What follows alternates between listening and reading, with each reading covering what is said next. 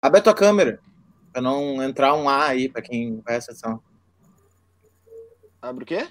Abre a tua câmera. Pra quem vai acessar, não entrar um A.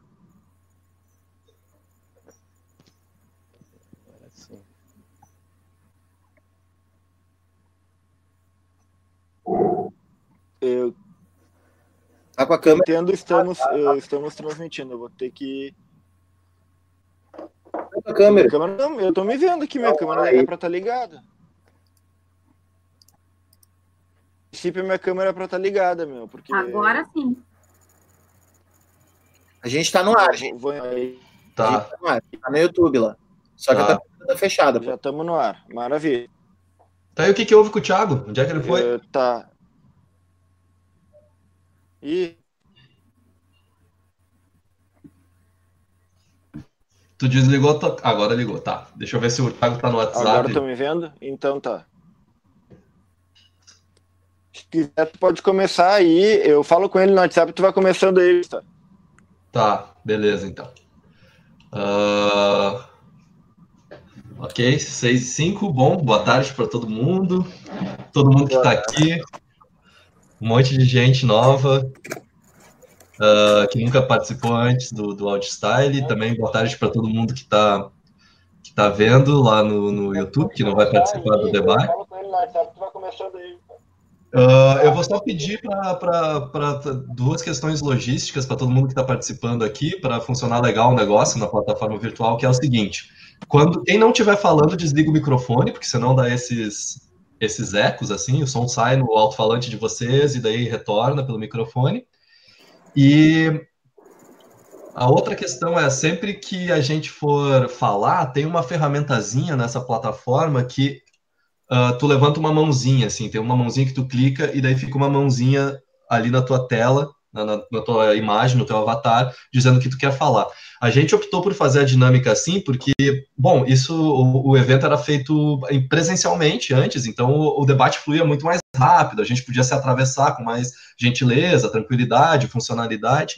Mas aqui na, na online isso fica bem complicado, porque daí a gente fala, daí tem um, um delay, alguma coisa do tipo, e daí não consegue se entender. Então a gente optou por fazer uma fala mais organizada. Quem está falando, vai falando, e eu fico meio que organizando, assim, eu fico prestando atenção quando alguém levanta a mão, eu, eu vou esperando o raciocínio de quem está falando e baixando, e interfiro para dizer, ó, tem uma pessoa que quer falar ali e tal, e assim a gente vai organizando, certo?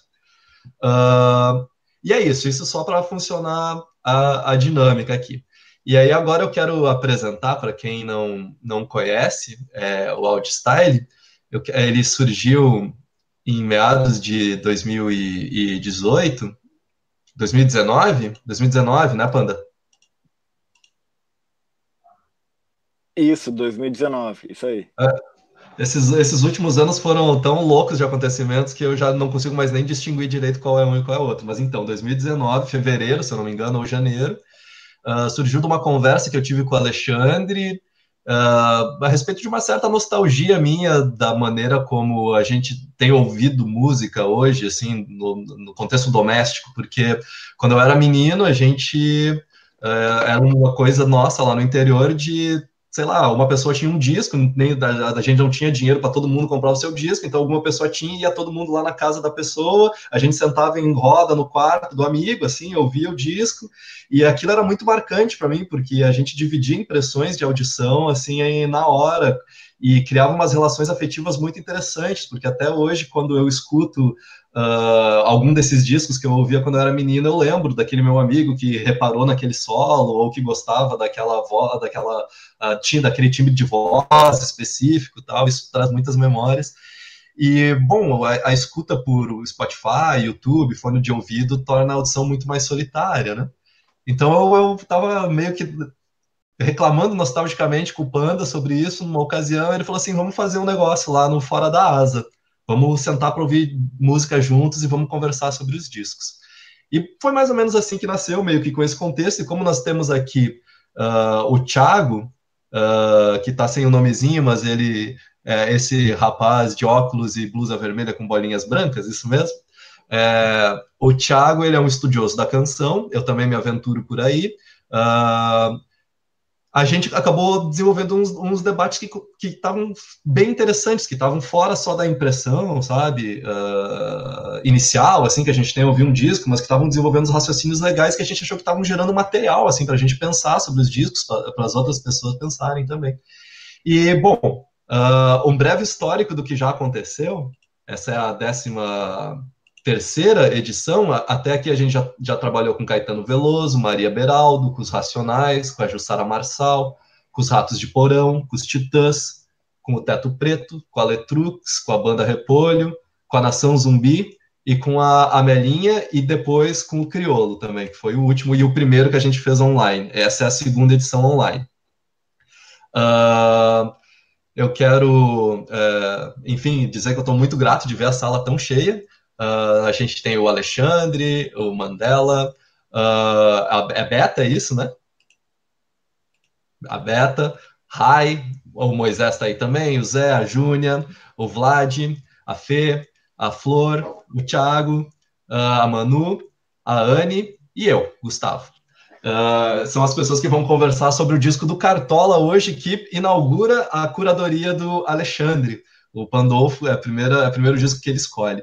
Eu vou passar a palavra para ele já, eu só quero dizer que a gente está com é, nessa, nessa tentativa de fazer um negócio funcionar online, a gente está com parceria do, do canal Transe no YouTube, por onde algumas pessoas estão assistindo a gente, e também uh, do coletivo Minori, que ajudou na, na, na, divulgação, a gente fez uma troca aí também, eles estão, é um coletivo, uma cervejaria, né, eles fazem cerveja artesanal, levanta o brinde aí, Panda.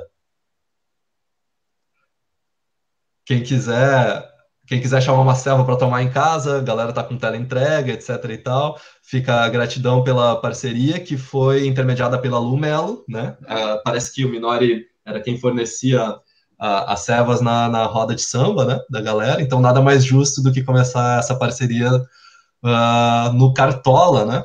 Uma escolha Magnífico. Então é isso, a gente logo vai começar o debate. Eu só quero passar a palavra para o Pandô fazer uma breve apresentação do disco, do Cartola e do que tu quiser falar sobre da tua relação afetiva com esse disco, Panda.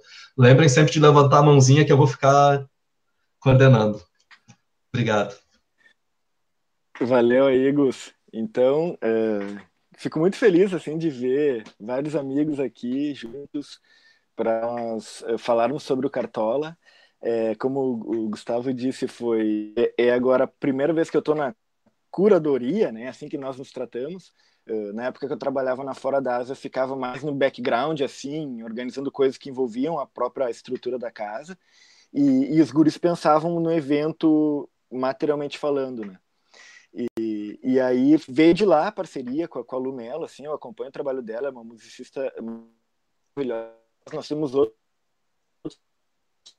Uh, uh, o, o, Mandela também toca bem, que eu, que eu já fiquei sabendo. Então, nós, uh, e, e, eu me autorizo a dizer que eu toco uma coisinha também, porque desde a minha infância eu fui, eu fui introduzido na música pelo samba, né? Meu pai, sobretudo, eu ia com ele na, nas rodas de samba, apesar de ele não tocar nada, mas ele me, me levou até lá para eu aprender a tocar. Então, isso é muito emocionante para mim. É, e daí, eu pensando sobre o que eu iria propor, eu pensei que, que, que pensei em muitas coisas e, e, e, defini pelo Cartola. E eu acho que a gente poderia eh, trocar alguma ali nesse disco que, que, que, é mais de uma coisa, são muitas coisas que acontecem e, e, sobretudo é o amor. Eu vejo assim a dor, o amor. Tem muitas questões que, que estão presentes nessa, nessas letras que eu vejo bem assim como poesia mesmo. Né? Uh, tem muitas coisas que estão, que, estão presentes, que estão formando uh, um, um, um, vínculo com, com, com, a história do Rio de Janeiro, com a história do samba, com a história uh, da cultura afrodescendente e, portanto, com a história do Brasil. É, é, é, um, é um eu lírico nesse nível de grandiosidade, né? que ele, ele, ele acende essa universalidade, digamos assim.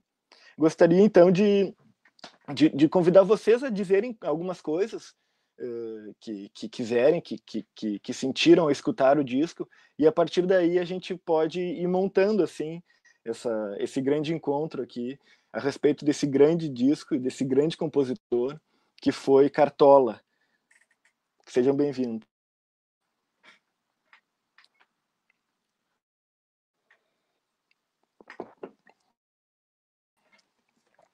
Um de cada vez. Vai lá, Tiagueira.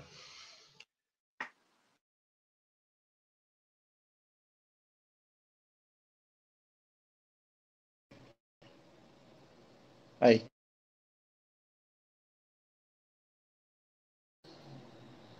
Aí. Acho que agora vocês me escutam, né? Vocês estão me escutando? Beleza. Uh, então, é nosso segundo evento aqui na, no, no canal Transi e também no Jitsi. Uh, muito legal ver tanta gente. Eu acho que a, a gente nunca teve tanta gente nem presencialmente. Eu acho que presencialmente a gente teve um número mais ou menos parecido com o que a gente tem aqui. Uh, e eu acho que isso é muito legal, assim, é um, é um disco que, que, que tem na, na Gênesis, assim, e o samba também tem muito isso, que é de agregar, né? E, e é muito legal ver tanta gente uh, aqui para discutir esse disco. Uh, e, enfim, eu vi o Giovanni aqui também, Giovanni, a internet propicia isso também, né, de a gente se encontrar nesses lugares uh, que uh, diminuem as distâncias, né? O Giovanni está em Pernambuco e, e foi uma pessoa com quem eu conversei algumas vezes sobre esse disco quando a gente era colega de faculdade e tal. Uh, enfim, eu acho que só para eu dar o, o, pontapé inicial aqui das impressões e dos comentários, é, hoje me caiu uma ficha muito boa, assim, numa daquelas, daquelas frases que são síntese de Brasil que o Caetano consegue produzir. Ele estava falando sobre a Tereza Cristina, não sei se todo mundo conhece a Tereza Cristina, mas é uma cantora de samba é, e ela tem uh, um show que é sobre o Cartola.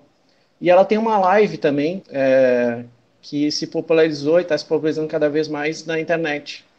E aí o Caetano falou que a live da Tereza Cristina e a Tereza Cristina eram uh, era uma resposta do Rio ao autoritarismo, né? Uma das respostas do Rio é isso. E aí eu fiquei pensando muito sobre o samba como resposta e como resistência a isso tudo que a gente está vivendo. Esse disco do Cartola é de 76, né, em plena ditadura. E, e aí a gente vê dois Brasis de Rio de Janeiro, né? Um Brasil autoritário, que elegeu, e como todo o, o Sudeste, o Sul, majoritariamente, né? Elegeram um projeto intolerante, elitista, racista e tal. E aí a gente vê uma resposta na figura da Teresa Cristina, mas eu acho que na figura de todos os sambistas, né? Que é uma resposta do samba que é mais plural, aberta à diferença, aberta ao ritmo, né, aberta, aberta a uma concepção de sociedade coletiva, comum, compartilhada, uma, uh, periférica, né? Não, não central e, e que tem uh, no samba uh, esse lugar né, de encontro e tal, as rodas de samba que a gente falou e tal.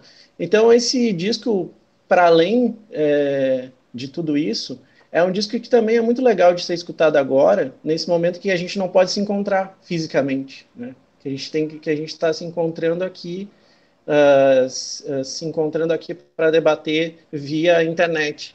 Então eu acho que é um disco que é muito bom assim para para pensar esse momento que a gente está vivendo, uh, esse lugar do samba, né, como uma manifestação cultural de acolhimento, de, de presença, de, de comunhão. E aí eu estava pensando muito sobre as impressões que me deram nesse sentido, assim, escutar o Cartola de 76 hoje em dia e ver é, o quanto ele pode ser representativo para uma resposta para o que a gente está vivendo agora. Então. Enfim, eu acho que esse foi o primeiro, é, a primeira coisa assim que me veio nesse momento. Uh, eu não vi ninguém com a mão levantada, então eu vou fazer umas, umas colocações aqui e introduzir algumas questões. É, primeiro, só porque entrou gente depois, aí o Giovanni e mais uma pessoa entraram depois, só falar para sempre levantar a mãozinha quem quiser falar, tá? E também outro adendo é que eu não expliquei antes, mas a gente tem uh, o chat aqui do lado para quem quiser fazer comentários que, que talvez sejam né, paralelos, assim, uh, dá para a gente acompanhar. Uh, esse disco teria sido muito gostoso de escutar ao vivo, é, juntos, assim, porque uh, quando a gente fazia lá no Fora da Asa, a gente a gente ouvia o disco juntos, né? A gente não ouvia antes de, de chegar lá, assim. E, e, eu acho que esse disco ele tem por, por muitos motivos assim um, uma sensação gregária assim de que dá vontade de se abraçar, sabe? Não sei. Uh, a gente tinha ouvido umas coisas mais pauleira, tipo Racionais, tipo Ratos de Porão e outras coisas assim, até o Nação Zumbi juntos assim. E, e era uma sensação de convocação assim mesmo para ação, né? Quando a gente escutava esses discos e é legal, é bacana. Mas o, o, do Cartola, assim, dá vontade de, de, se abraçar. Eu só conseguia pensar, enfim, em pessoas que eu gosto e tal. E, e isso me, me, me, chamou muita atenção quando eu comecei a perceber que esse disco me dava saudade para essa dimensão da, da convivência da, da, das classes populares, assim mesmo, né? Que é a dimensão afetiva. Porque me parece, assim, que dos anos 90 em diante, uh, a nossa cultura ela começou a ficar bastante marcada pela inevitabilidade de falar da violência, né? Uh, então tem essa, essa ruptura muito crucial, assim, onde o, ali na década de 90 em diante, com todos aqueles massacres, não, não que não fossem coisas que, que acontecessem antes, né, mas que começam a, a entrar no debate público, assim, com bastante é, constância, o, o, a Candelária, o, o, Carandiru, o massacre de Acari, tudo isso que aconteceu nos anos 90, etc. e tal, e depois uma, um, uma, uma, década e meia de, de, governos progressistas que inseriram essas pautas dentro do debate público, etc. etc. Uh, me parece que a reivindicação de, de uma voz assim na música das, da, das classes populares assim que fosse de denúncia se tornou bastante clara. E isso não só no rap, isso, isso também lá no punk do, do, do, dos Ratos de Porão, né, por exemplo. E parece que foi uma vertente bem forte da nossa música. Agora, aí no disco do Cartola, tem vários fatores da sociabilidade das classes populares que não é só.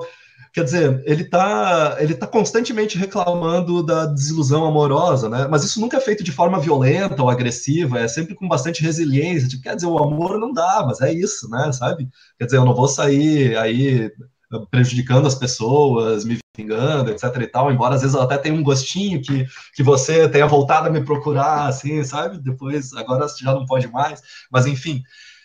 Mas uma coisa crucial, que é o lance da escola de samba. É...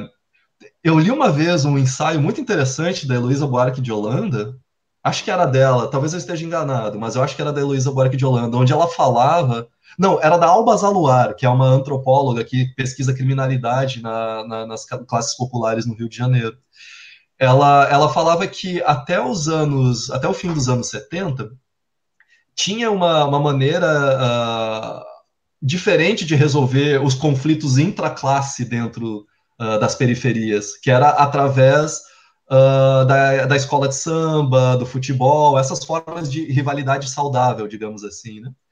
Uh, e depois, com a organização do crime organizado, do tráfico de drogas, que insere meio que uma lógica neoliberal assim no território da favela e tal, aí uh, o conflito uh, intraclasse passa a ser resolvido através da, da, da, da violência física, assim, da execução sumária, assim, da, uh, ou seja, perde-se uma espécie de consciência de classe, não sei, digamos assim, ou que, é, que é mantida a muito custo. E ela estava falando isso no mesmo contexto que está se discutindo o livro Cidade de Deus, que apresenta justamente esse panorama, né, de como a gente sai daquela favela mais, uh, mais romântica, digamos assim, para uma favela marcada por, pela violência organizada.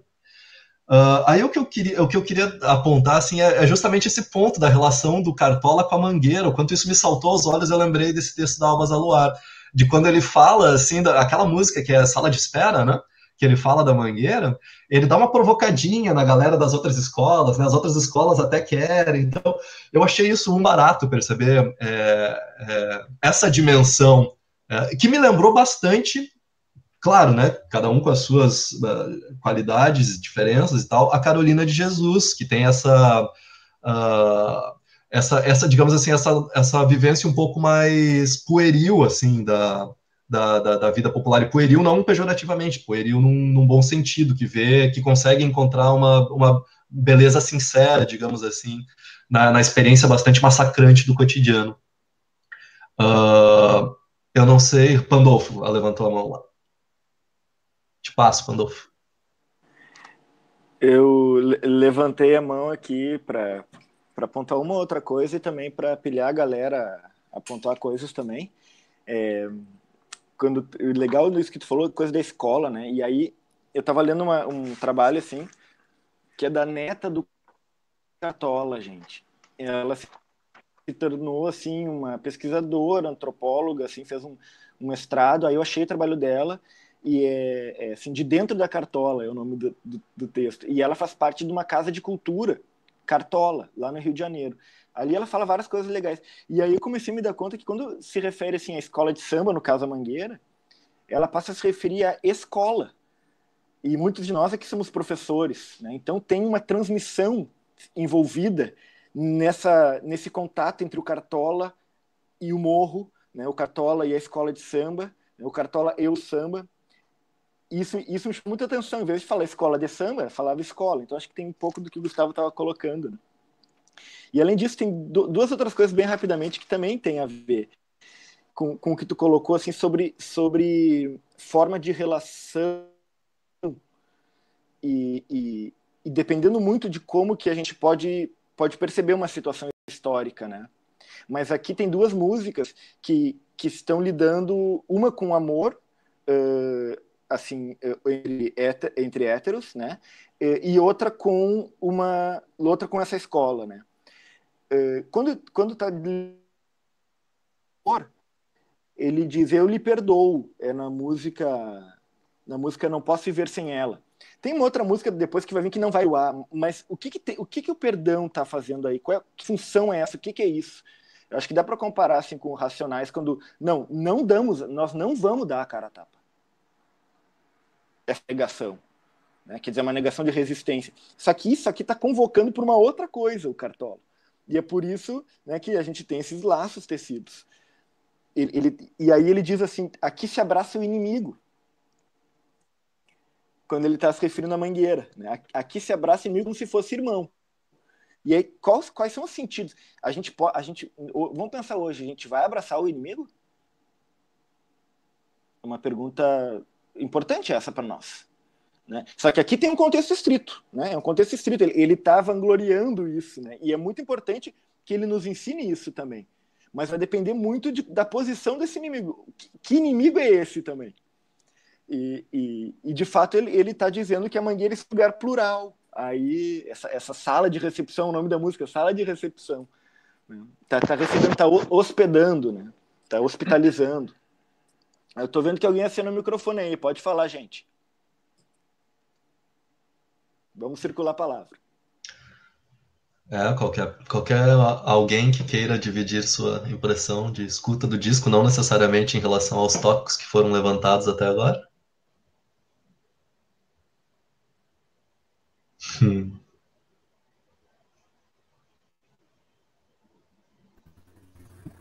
Duas pessoas. Vlad. Vlad e depois a Júlia. Ah, apareceu para mim agora aqui. Uhum. Não, alguém, alguém levantou antes que eu. Então a Júnia, depois o Vlad. Tá Formou. Tá. Uh, eu estava assistindo um documentário do Cartola, assisti só o iníciozinho, que é Música para os Olhos, né? Acho que é isso. Que é muito legal. E aí ele, ele, fa, ele conta essa, esse início da, da da formação da Estação Primeira, foi ele que deu esse nome, foi ele que escolheu as cores. Um, e, e eu acho que também tem uma coisa que é super bonita desse período todo, mas assim, eu vi vocês falando essa questão do não existia ali tanta violência, mas a violência policial contra eles já existia nesse período, né? Assim, eles eram muito perseguidos, os sambistas, então a gente tem que ter também essa, essa ideia de que Talvez isso agora tomou uma proporção tão grande que a gente já nem dimensiona mais, mas na época também existia uma super. Uh, negros, pobres, sambistas eram sinônimos de.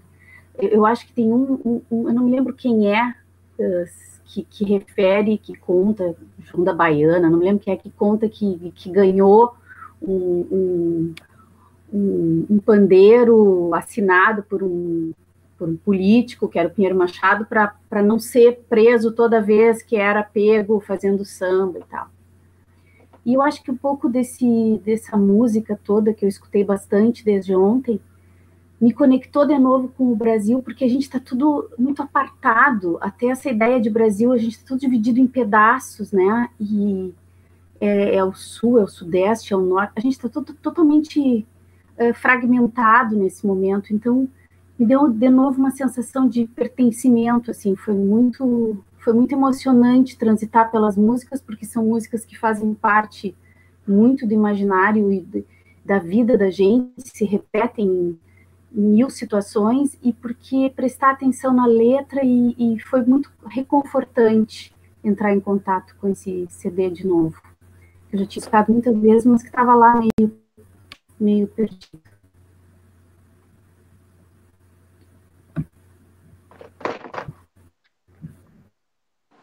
Lindo, Júnior, muito obrigado. O, o Vlad vai, vai entrar agora, então. Oi, estão me ouvindo? Tá. Eu fico em dúvida porque eu não, não consigo ter o retorno. Assim, eu acho que esse disco é um disco muito importante né, no contexto é, da música da MPB. E eu estava comentando até com o Alexandre quando ele fez o convite, né, através da Roberta, que esse disco ele é tão ele é tão simbólico que ele até parece uma coletânea porque são tantas canções é, poderosas, né, cada uma em si mesma, e aí tu vai ver, assim, são 12 canções e, ah, claro, a grande maioria fala sobre o amor, mas tem esses outros temas também, né, o Mundo é o Moinho, por exemplo, que é, um, é uma música que é, é um conselho, né, é um, é um pai falando para uma filha, para uma uma enteada, para uma sobrinha, sei, para uma pessoa é, mais nova, né, mais jovem, que pode ser um filho também, e uma forma assim, é, um tanto lirismo, né, que o Cartola consegue colocar né, na, nessa, nessa música e em tantas outras. Então esse disco realmente ele chama muito atenção, né? Que é um disco, é, ele é muito especial. O Cartola tem quatro discos, né? Esse é o segundo disco individual dele ele é um cara que só conseguiu gravar o primeiro disco com 65 anos. Quer dizer, é um fato histórico. Ele mesmo falava que ele, a vida dele era um filme de mocinho, né? Eu só venci no final. De tantas é, adversidades que ele teve na vida, né, ele conseguiu chegar nos anos 70 né, e é, se tornar um, um, uma grande personalidade da música brasileira, conseguir ser, como ele já, já foi rotulado, né, é a síntese do samba, né? É, tudo que ele fez, todas as, as vertentes do samba parece que, que passam pelo Cartola, né? desde aquele samba, o samba aquele de escola de samba, é, que até não se faz mais, né? E, e que ele, até que ele falava que ele não, ele não conseguia acompanhar o carnaval já lá desde os anos 60, 70, porque o samba da escola ficou muito rápido é, não, não tinha aquela cadência, aquela, a, a, aquele jeito que eles brincavam o carnaval lá nos anos 30, 40, né, quando o Cartola, quando a Mangueira começa em 1928. Então o Cartola passa por tudo isso. Né? E uma coisa que eu acho bem interessante, não sei se vocês já se ligaram, que o Cartola ele grava esse disco com, com 65 anos e nesse disco tem músicas que são lá da, da, da época mais antiga dele, e tem músicas que foram compostas já nos anos 70 também, como a As Rosas Não Falam, né, por exemplo, que foi composta nos anos 70.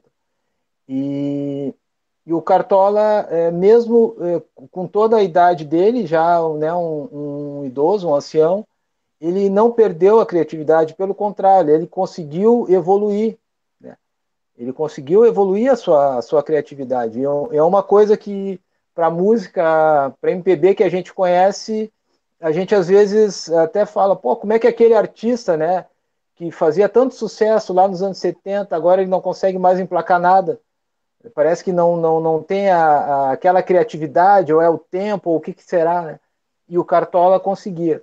E, e realmente eu acho muito importante a gente estar tá discutindo isso é, nos tempos de hoje também, que a gente vê uma, uma verdadeira afronta à cultura brasileira, né? infelizmente, não é, claro que não é culpa nossa, né? Mas o, o pessoal aí que está no poder, né, parte assim, é, primeiro do menosprezo, né, de ser brasileiro, muito embora, né, todo o discurso dele seja de patriotismo, né, dos valores é, nacionais, mas a gente vê exatamente o contrário. E, e também o fato do, do samba, né, o samba ser a música que melhor define é, o, o, país, né, se, se, a gente for escolher um ritmo para representar a cultura brasileira, acho que pode até, pode até discordar de mim, mas o samba é o que melhor se, se, se amolda nisso, né, porque ele consegue ser é, nacional. Tu ouve um samba é, no Amazonas, é, no Nordeste, no Rio Grande do Sul, né, se toca samba em todos os lados também. Então, eu acho muito importante a gente trazer, sempre está trazendo, né, o samba, os compositores, e também saber que essa perseguição sempre houve, né, o cara, o próprio Cartola não podia andar com violão, né, que o cara que andasse com violão lá nos anos 30 era um vagabundo, ele era autuado pela polícia, como pandeiro, né, que, que ela falou agora, e, e ver como é, esses sambistas, né, toda essa geração conseguiu é, transcorrer o tempo e, e superar, e vencer, como disse o Cartola, né? Venci no final. E felizmente ele foi reconhecido, é, é tido né, como um grande na Mangueira, foi um dos fundadores, é, um, é uma grande referência. E essa música, né, área de recepção, eu acho muito bacana também. Ela tem uma, uma melodia, é uma letra, assim, uma, um, uma construção muito bonita desse samba. E uma história que eu li desse samba, quando ele fala é, aqui se acolhe o inimigo como se fosse um irmão, é porque lá nos anos 40, o Paulo da Portela, que foi o fundador do Paulo da Portela, é tão importante para a Portela como o Cartola é para Mangueira. É, o, e o Paulo da Portela foi uma figura ímpar no Carnaval Carioca que ele conseguiu é, ele conseguiu transcender as, é, inimizades, né, digamos assim, os antagonismos dentro das escolas e fazer com que as escolas se vissem como um, um, um conjunto. Né? É tipo assim um Grenal que a gente tem aqui, tem Inter e tem Grêmio e tem os outros clubes também e, e todos serem vistos como é, agremiações que fazem parte de um conjunto e no caso que não se compara com o futebol, né? O samba era muito discriminado naquela época e o Paulo da Portela foi um dos caras que conseguiu fazer todos os as costuras com, os, com poder para que o carnaval se transformasse num, numa festa acolhida né, pelo poder público, se transformasse numa festa da cidade. E o Paulo da Portela teve um revés dentro da Portela, ele, ele foi excluído da escola, é, apesar dele ser tão importante, tão querido, né, houve um, um outro grupo que tomou conta e ele não tinha onde ficar, não, não podia ficar lá na, na região, na Madureira, na região da Portela, e foi justamente para Mangueira, porque ele era amigo do Cartola. E o Cartola acolheu o, o, o Paulo na casa dele durante algum tempo. E isso trouxe essa inspiração dela, dele falar nessa aqui se acolhe o inimigo como se fosse um irmão. É, mesmo eles sendo antagônicos né, dentro da, das agremiações das escolas, eles eram, eles eram amigos, tinham essa, essa identidade. Então essa música me passa essa, essa, essa questão também né, de, de ter essa identidade de sambista, de samba de cultura popular e de que, que estamos lutando né, com a, com a, do, do, do mesmo lado. Então, por enquanto, era isso, pessoal. Muito bacana, muito massa. Lindo é... demais. A, a Roberta também, né? Oi, gente, vocês estão me ouvindo? Aham.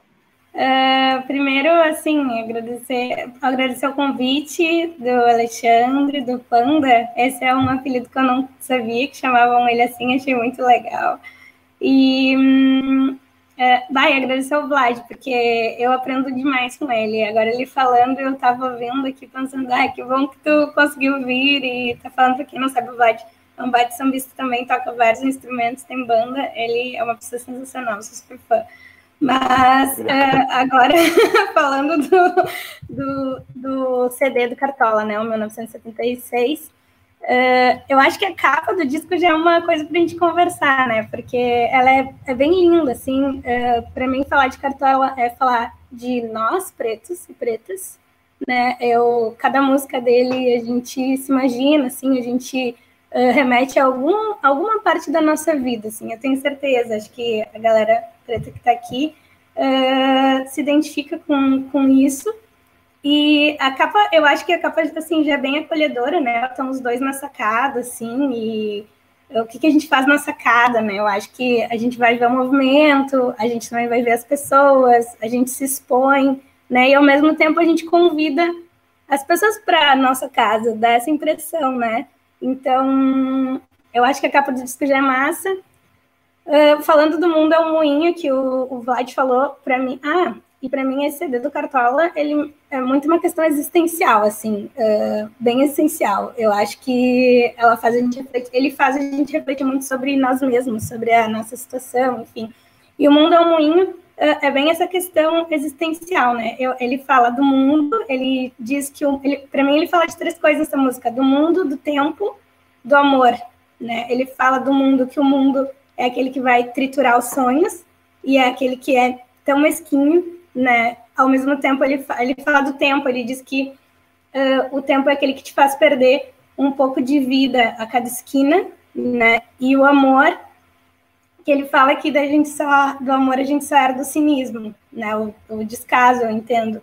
E, e é ele que nos faz cavar nossa própria, nossa própria cova, o abismo, né? Então, acho que dá a impressão que o Cartola, para mim, ao menos, tá? Eu tô falando sempre da, da minha percepção, óbvio, é, parece que ele está nos alertando para essas três coisas, né? E ao mesmo tempo ele diz lá no início da música: uh, sai para viver, mas quando tu for sair para viver, saiba para onde tu quer ir, né? Uh, trilha o teu caminho, não sai sem saber para onde tu vai e sem conhecer a vida, né? Então acho que isso é tri importante. Em seguida ele fala mundo, tempo e amor, assim. Uh, bom, uh, vou falar bem rapidinho que outras músicas que eu gosto dele. Uh, a minha, a minha, música minha, eu acho que é maravilhosa, uma das músicas que mostra para nós que no fim aquela coisa do amor de que a gente tem alguém para nós é uma grande ilusão, né? Ele na música inteira ele fica, hum, para mim é uma música bem simples e bacana, a gente gosta de ouvir e que hum, ela traz essa falsa ilusão de ter alguém para si, né? Ela diz que ninguém nunca é nosso, né? Na minha opinião, assim, ela diz que uh, ele fala que as únicas pessoas que disseram que ela era dele eram cartomantes, bolas de cristal e a cigana, né? A cigana, ou seja, e que elas mentiram.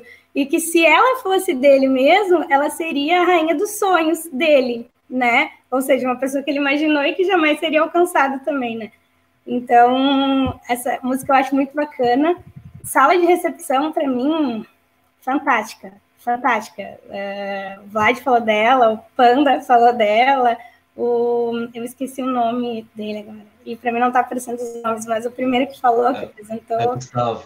Ah, o Gustavo também falou dessa, dessa sala de recepção. Né? Para mim é uma música linda. Eu sou, uh, costumo falar isso assim, eu sou uh, de uma vila, né, dos chamados Zona do Cemitério, então eu acho que um, lá em Caxias então, sempre quando eu ouço essas músicas que falam de comunidade, sempre me lembra isso, sabe?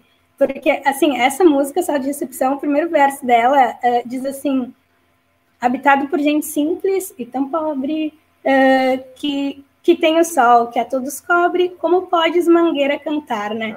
Então, acho que, ela, que tipo, já, já sai assim, tu, tu ouve essa música e tu pensa assim, é aquela velha, aquele velho questionamento, né? Como você pode ser feliz com tão pouco? Né? Acho que ele parte daí, tipo, como é que você vai ser feliz com tão pouco? Em seguida ele responde, né? Pois então saiba que não desejamos mais nada. À noite, a lua prateada, silenciosa, ouve nossas canções. Então, primeiro verso só para todos, né? Uh, e como que, como vocês não têm nada, como vocês podem cantar? Bom, saiba que a gente não precisa de mais nada, né? O sol, a lua, a noite, essa parte que é nossa, essa coisa que é para nós, parece nós, né, ela nos ouve, ela está nos ouvindo, isso basta. Então, acho bem fantástica essa música. Bom, eu vou parar de falar aqui, mas tem as outras aí depois de. Senão eu fico só falando, né? Mas era isso que eu queria trazer agora no início, assim.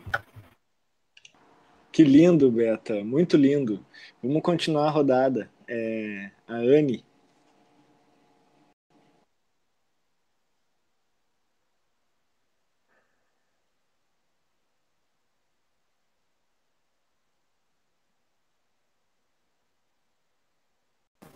Boa noite a todos e a todas. Estão me ouvindo agora?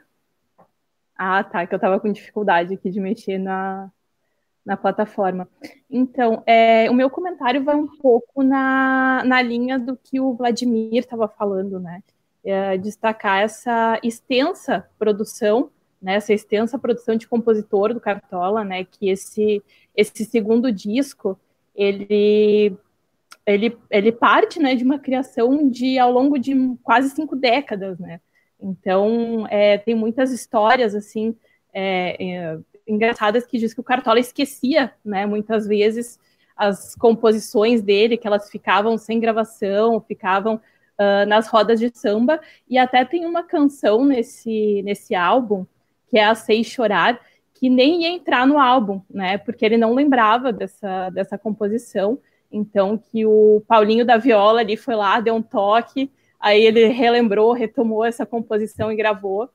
É, e tem também outra, outra situação engraçada, é que o Nelson Sargento, um dia eu fui na casa dele, né, e cantou uma música e pediu, e aí, Cartola, o que que tu uh, achou dessa canção, né?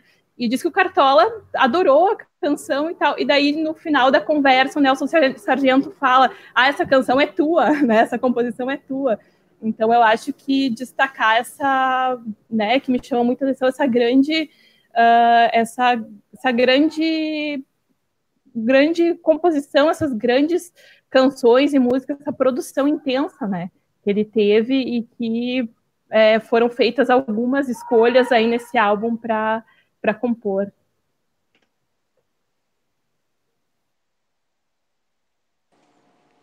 Tudo legal, Anne. Bem colocado. Vamos ver, acho que o Gustavo queria comentar alguma coisinha, será? Ou o Zé, ou a Flor.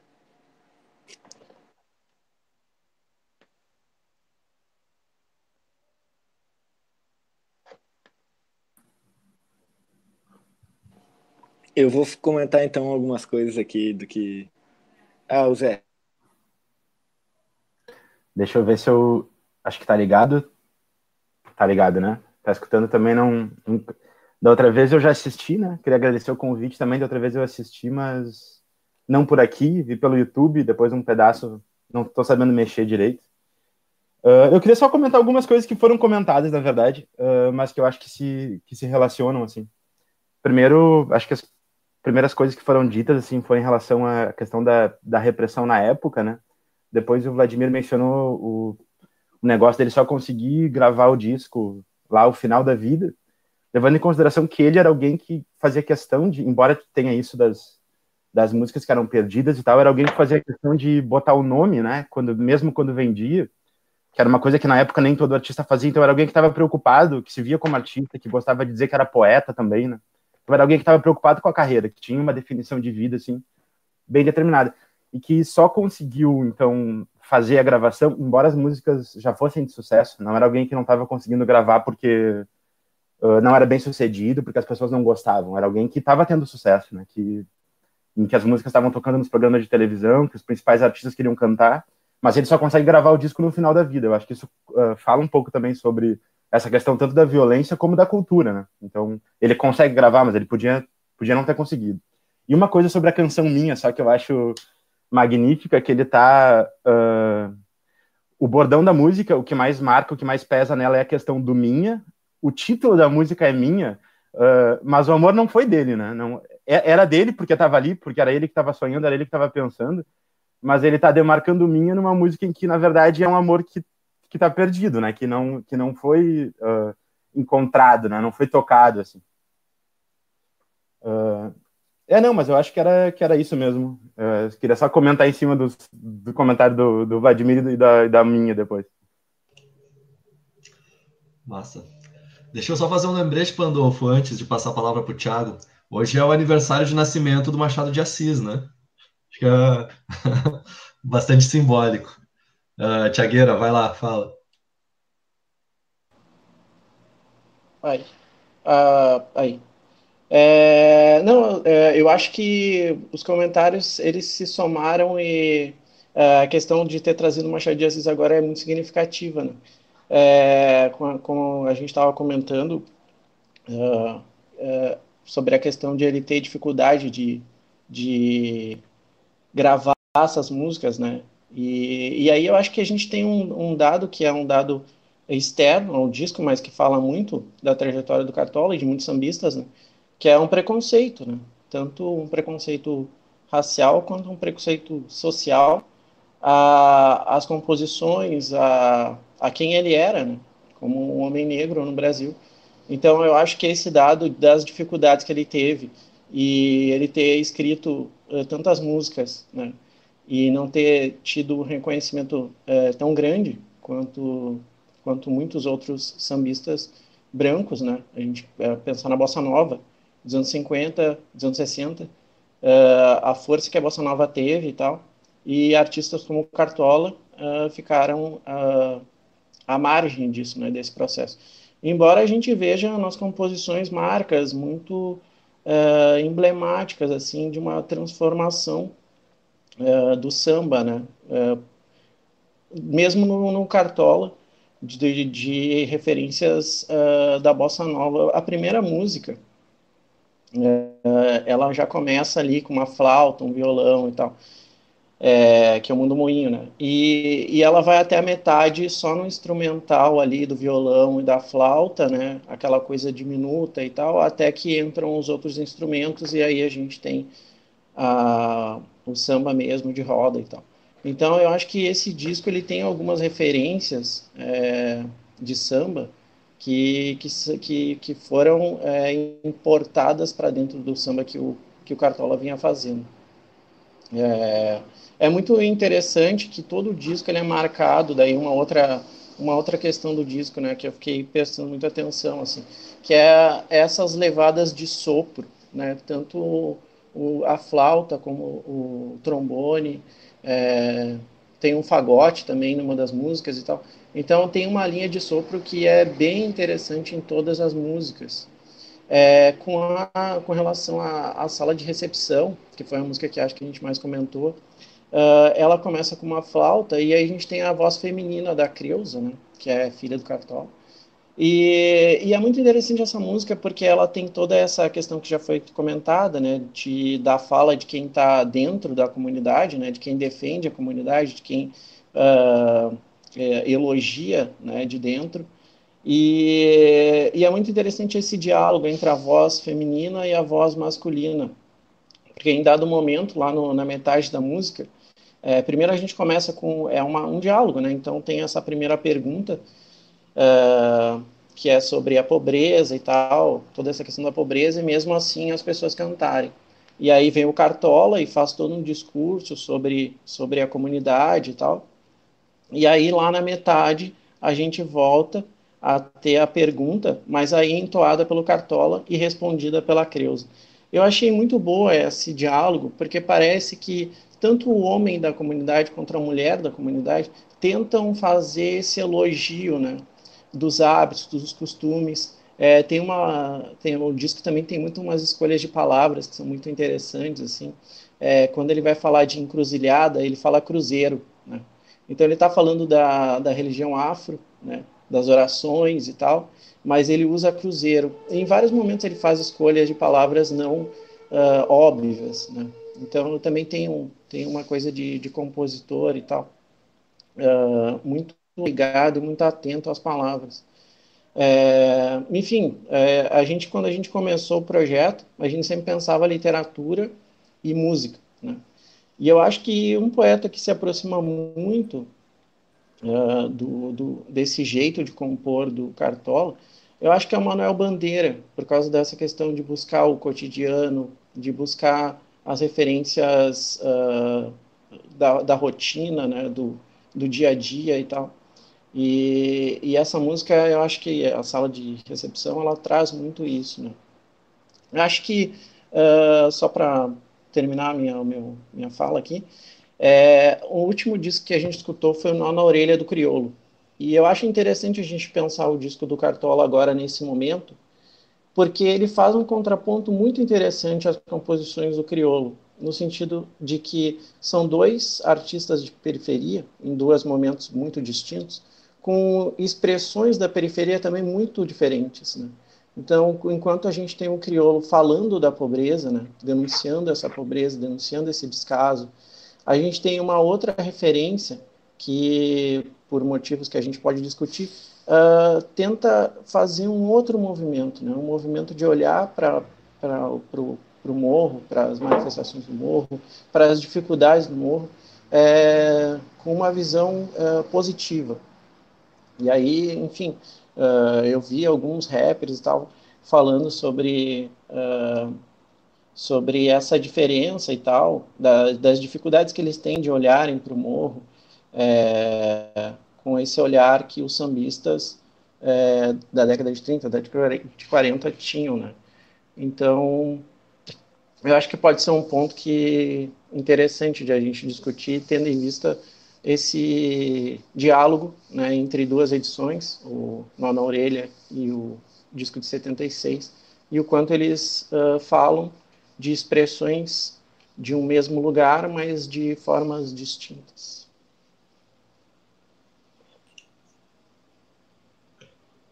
Firmeza, firmeza, mas quem está com a mão levantada antes ali foi a Rai, é isso?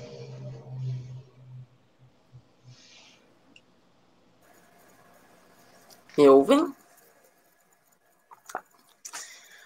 Uh, então, também queria agradecer o convite para fazer parte da, desse grupo bacana que se propõe a fazer uma retomada bastante importante da música. Bom, eu queria fazer algumas observações, assim, que, enfim, eu trabalho numa revista de música, não sou tão entendida, né, tecnicamente, como, como a galera em, em geral. Mas nesses últimos anos é muito interessante assim perceber essa retomada pelo público mais jovem, pelos nossos grandes sambistas antigos como Candeia e como o Cartola.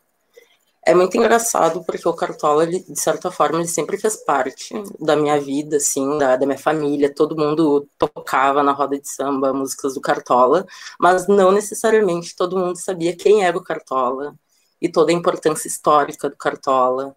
Enfim, eu fui descobrir depois de muito tempo que o Cartola é um dos fundadores da Mangueira.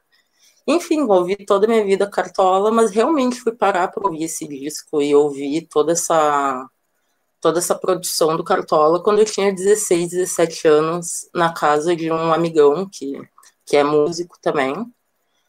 Mas é muito engraçado que eu não tinha parado para perceber toda a poesia que se envolvia nas composições dele, assim. E, enfim, eu fiquei chocada, aos 16 anos, como assim eu não conheci o Cartola, ele é tão importante assim, como a gente nunca ouviu falar do Cartola. E foi muito engraçado que a partir do Cartola eu fui uh, destrinchando outros caminhos de para redescobrir outros sambistas importantes.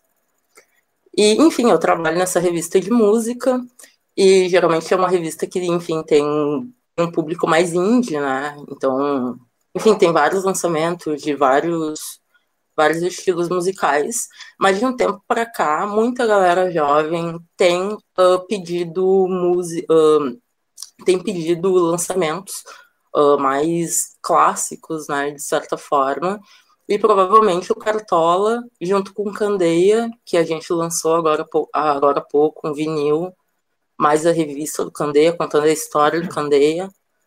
Uh, quer falar alguma coisa, Alexandre? Não. Uh, e o Cartola, enfim, ele tem sido, sei lá, o artista, o sambista talvez mais uh, pedido, assim, pelas novas gerações. Aos 16 anos eu não via nada na mídia sobre Cartola. Hoje a galera tem um acesso maior a esses grandes nomes, como Dona Ivone Lara, Jovelina, que são nomes que por muito tempo não são esquecidos dentro das comunidades nas rodas de samba, mas eles ficaram, sim, desconhecidos ao grande público, uh, enfim, até uh, aos estudiosos de música que talvez não dessem a atenção necessária, assim, para esses grandes nomes. E, enfim, sobre isso, sobre as letras do Cartola, uh, eu acho que foi o Thiago, né, que fez essa, essa conexão sobre uh, essa disparidade do uh, disparidade de discurso do crioulo com o próprio Cartola.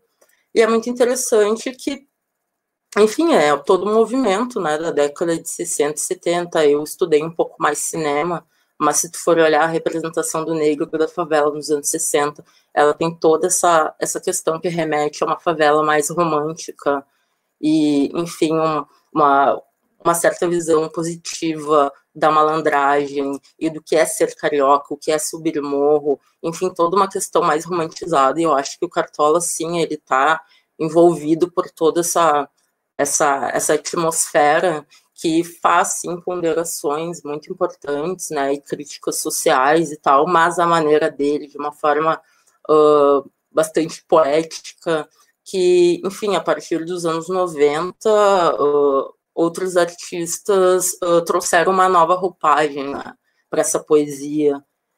E, e também sobre a masculinidade, assim, eu acho muito incrível como, enfim, era uma sociedade totalmente, não era totalmente diferente, mas ela era construída de outra forma, né, uh, nessas relações de gênero, e mesmo assim, esses sambistas, esses homens sambistas, eles uh, se colocavam de uma forma bastante, não sei se é exposta, mas de uma forma bastante, um, me falta a palavra, mas enfim, eles expõem, né, de certa forma, um, um sentimento, talvez, tem pessoas que acham que é música de dor de, cotovelo, que é o que falam do Lupicínio Rodrigues e tal, mas enfim, uh, que não há, não há essa, essa, não tem essa dificuldade para expor, enfim, o sentimento do que eu sofro, eu choro, uh, perdi a minha amada, uh, você foi, eu te aceito de volta, coisas desse tipo. E eu acho muito interessante, assim, perceber essa essa falta de dificuldade que tem por muitos sambistas, enfim, da década de 40, 50, 60, 70, de expor o amor e suas, e suas dores dessa forma, uh, mesmo estando numa, numa sociedade envolta de muitas violências, né, e com uma construção uh, de masculinidade bastante mais fechada dentro de uma caixa, assim, talvez um pouco mais cerceadora do que hoje em dia. Uh, enfim, as contribuições nesse momento, mais ou menos isso. É mais ou menos isso.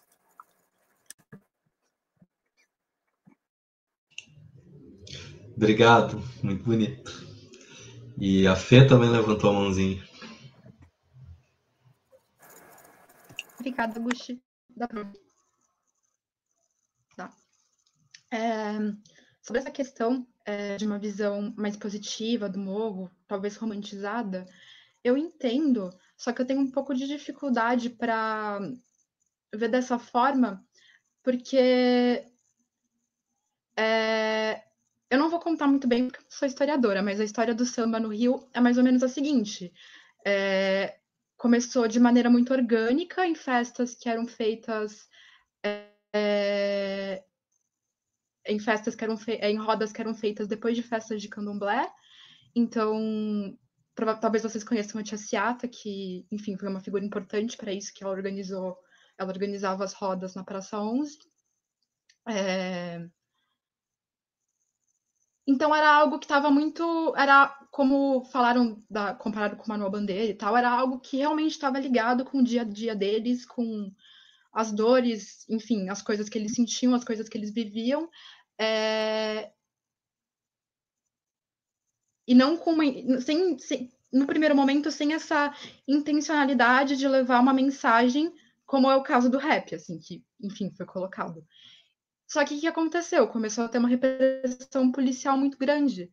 E, é, enfim, a polícia invadiu o tempo inteiro para parar as rodas. E mais ou menos com isso começou, o carnaval começou a se organizar e ir para a rua. E eles, e eles começaram a perceber que dessa forma era uma maneira deles levarem a voz, o sentimento, a subjetividade deles é, para o resto da cidade que não enxergava tudo que acontecia no morro. É, então, é, eu acho que mesmo essa visão positiva do morro, ela traz esse caráter de denúncia, tanto quanto o rap, só que de uma forma diferente, porque, enfim, foi um processo histórico diferente. E a outra questão, né, que estavam falando que o Cartola demorou muito tempo para conseguir gravar e tal, é, eu fiquei pensando, né, quantas, quantos outros artistas tão bons quanto o Cartola a gente simplesmente não conhece porque eles não tiveram a oportunidade de gravar. É, tem um filme chamado Rio Zona Norte, do Nelson Pereira dos Santos, que ele trata justamente disso, né? Que é um, um sambista que ele passa toda a carreira dele até ele até o fim da vida é, sendo trapaceado, tendo composições roubadas por artistas brancos. É... E a realidade é essa. Aqui, aqui em São Paulo tem um samba que diz: é, sambista, de, de, sambista de rua morre sem glória depois de tanta alegria que eles nos deu. Então, é... enfim, hoje a gente vê, hoje a gente identifica o samba como um aspecto da cultura nacional, mas nem sempre foi assim. E muitas vezes o samba também foi cooptado por uma, uma certa elite de artistas que simplesmente roubava as composições e não dava os créditos. Então, sei lá, o Cartola é muito bom e, e eu acredito que existam pessoas muito boas, quanto, tanto quanto eles, que a gente não sabe o nome porque por causa porque teve essa base material que ficou escondendo essas pessoas da história, né? É... Isso tem até no, até no próprio Cartola isso aparece com aquela música que falaram que ele não lembrava a letra. É... Porque como eram, sei lá, muito, eram composições que muitas vezes é, eram tocadas assim de forma exclusivamente oral, sem uma gravação por muito tempo até serem gravadas, se fossem gravadas. E algumas não foram. É... É isso, acho que eu ia falar. É só isso.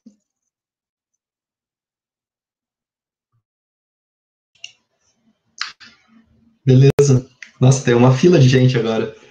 Vamos organizar assim, então. Eu vi que quem levantou primeiro foi o Mandela, depois a Beta, depois a Júnia. Depois acho que eu quero falar umas palavrinhas também.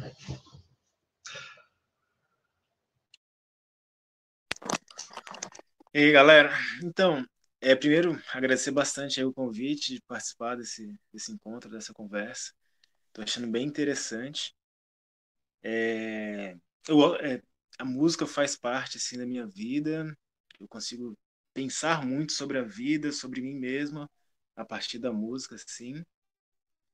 E eu sempre tive vários e vários diálogos internos, assim, mas poucas oportunidades de trocar com outras pessoas, né? Aí tá aqui com vocês, fazendo isso que eu, de alguma maneira, imaginava na minha mente, mas nunca tive a oportunidade de vivenciar. Tá sendo bem interessante. E vivenciar dessa maneira, né? Século XXI aí, todo mundo em suas casas, na internet, na rede, acrescenta uma dimensão um pouco mais interessante ainda. Eu queria voltar bem no começo, quando, infelizmente não vou lembrar o nome da pessoa que disse, quando as pessoas se reuniam nas casas para ficar ouvindo os discos. Quem foi que falou? É... Gustavo. Quem? Gustavo. Gustavo. Isso, foi o Gustavo que falou isso. Eu achei bem legal isso, muito legal. O pai do meu irmão, ele é um músico aqui de Porto Alegre e tem uma banda Coisa Preta. E ele fala, eu lembro, eu tenho eu convivo pouco com ele, mas eu, uma das coisas que eu lembro dele foi ele falar isso, que a galera se reunia para ouvir discos de vinil, porque uma, uma só pessoa tinha, o restante da galera não tinha. A galera se reunia na casa de uma pessoa para fazer disco e depois ficavam conversando sobre isso, tal, trocando ideia, e já fazia parte do processo criativo, assim. Isso eu escutei, sei lá, quando tinha uns 14, 15 anos, que eu escutei um disco que eles fizeram, e ficou na minha cabeça assim essa imagem muito, mas nunca tive oportunidade de vivenciar isso assim. E bom, agora, né, tô, tô tendo a oportunidade e tá sendo bem interessante assim. Apesar de eu ter escutado o disco sozinho, né? Ou, ou não, né? Cada um nas suas casas, a gente conectar de alguma maneira, mas de uma maneira mais etérea, mas tive essa oportunidade. É, enquanto todo mundo foi falando, eu fui escutando assim, fui tentando absorver o máximo possível é, fui anotando algumas coisas assim, mas mais pelo exercício, mais de anotação do que por querer responder ponto a ponto, assim. É... Vou acabar que nem vou seguir nada assim do que eu anotei. Eu vou falar mais do que das coisas que me tocam mais forte, né? Por exemplo, eu e a Beta, a gente estava conversando sobre o primeiro disco do Emicida, que tem uma música que ele ele começa a música falando do do, do Cartola, né? Que ele fala assim: veja alvorada, veja alvorada no morro, nasce, veja alvorada nascendo no morro, fazendo paca da vitrola, como se eu tivesse dentro daquele filme, daquele disco do Cartola, que é uma imagem que ele constrói muito bonita assim, né? E depois assim, dentro dessa música ele ainda fala assim, né, conversando com Cartola. Me dá licença aqui que eu vou te tirar rapidinho e vou escutar o Adoniran Barbosa assim, né? Meio que ele enquanto ele está criando, escrevendo, ele está conversando com os mestres, uma conversa meio ancestral, bem parecido com a nossa, né? Porque muito tecnológica, né? Só é possível essa conversa porque existia a gravação dos discos, chegaram até Emicida, ele na casa dele, construindo a poesia dele e fazendo esse diálogo entre mestres, né? conectando São Paulo com Rio de Janeiro, com, com as periferias dessas cidades, assim, de uma maneira bem poética e muito linda, assim.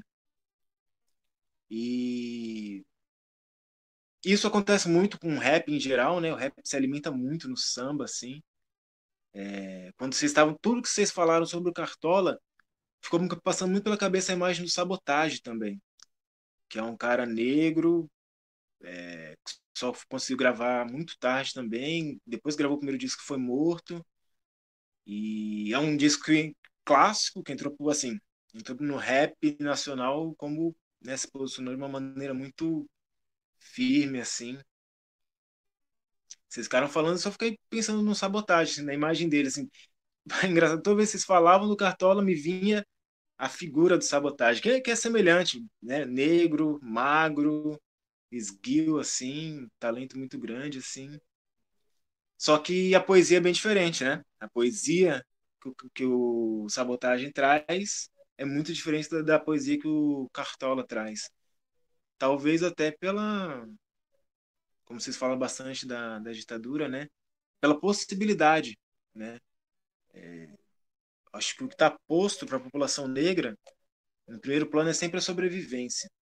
Então, por mais que o Cartola teve uma vida de sofrimento e muito possivelmente tivesse a necessidade de falar sobre o sofrimento que ele passou dentro da sua música, dentro da sua poesia, ele não pode fazer isso, porque na ditadura, se ele faz isso, o, a vida dele está em risco, né?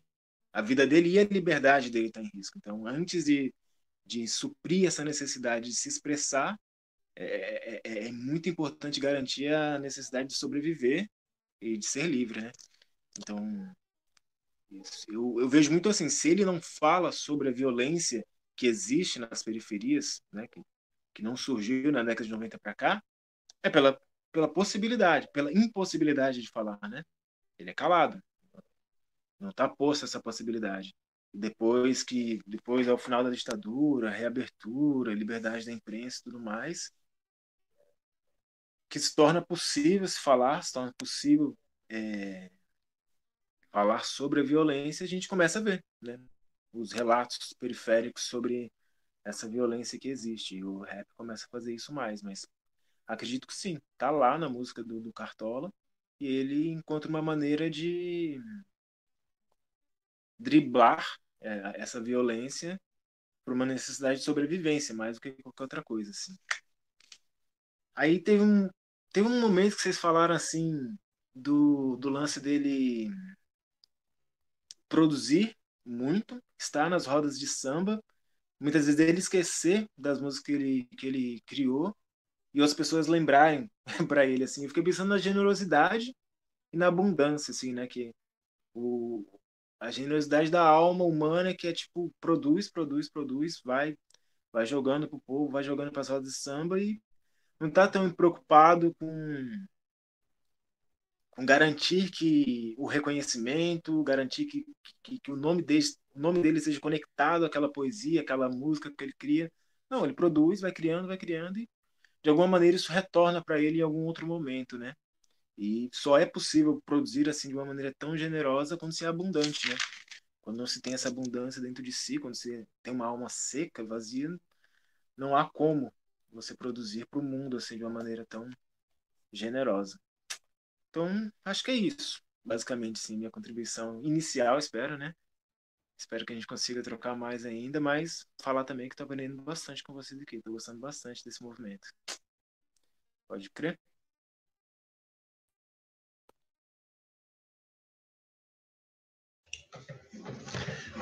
Beta, vai lá. Eu de novo, é que é rapidinho, eu gostei muito da fala da Fernanda, é, porque hum, o que ela falou do roubo, né, das músicas de pessoas negras por pessoas brancas, eu lembrei imediatamente que eu descobri, uh, eu acho que foi o ano passado, que aquela música do Titãs Marvin, na verdade, é uma música de um cantor negro uh, norte-americano chamado Clarence, Clarence Carter, e o nome da música é Patches.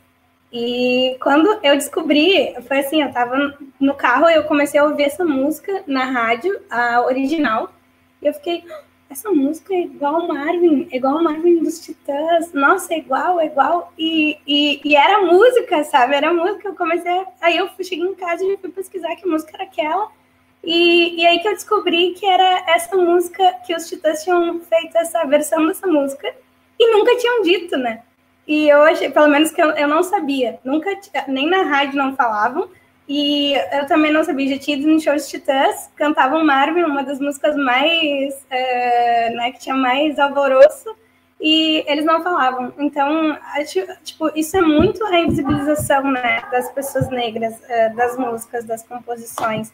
É, só queria trazer esse exemplo. E uma outra coisa, e uma outra coisa que eu queria falar é também da música em Saboa, que eu acho que a gente não pode terminar esse programa sem falar dessa música, né? Uma canção maravilhosa, uma canção que remete, sim, a, para mim, pelo menos, a colonização, né? Uma canção colonial, se a gente pode dizer assim, né?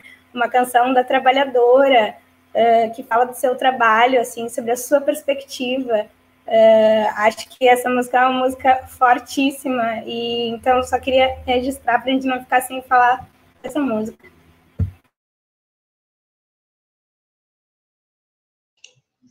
Que massa, ainda bem que você lembrou dela. Júnior. Um, eu ia falar sobre a Insabor, justo, que, que eu acho super bonita e que na verdade, todas as escolhas das músicas têm um sentido muito de, de, recuperação de uma história do Brasil, assim, eu acho que tudo tem muito sentido, e essa sensação maravilhosa, um, um linguajar muito próprio, né, eu vi que é um, é um lundu, é isso, né, uh, e era uma música que o vô dele cantava, ele só, ele aproveitou o, o refrão, e aí ele acabou fazendo essa composição, quando a gente falou antes sobre o tipo de linguagem que ele usa, algumas palavras muito próprias, né? Ele diz os fios que é meu, que é meu e que é dela, rebenta a goela. É uma linguagem muito. Ele não se, não se priva de usar essa linguagem muito própria uh, dessa periferia, dessa história do negro. Na outra, na, na Cordas de Aço também, ele fala e no entanto meu pinho, e é uma coisa que fica muito bonita, fica muito poética, a gente sabe que ele está falando do violão, uh, mas eu ia falar justo do Insaboa, quando eu era pequena, isso faz bastante tempo, tinha uma propaganda na televisão que usava essa música numa propaganda de sabonete, então eu escutei essa música assim, muito tempo sem saber que era, que tinha a ver com o cartola.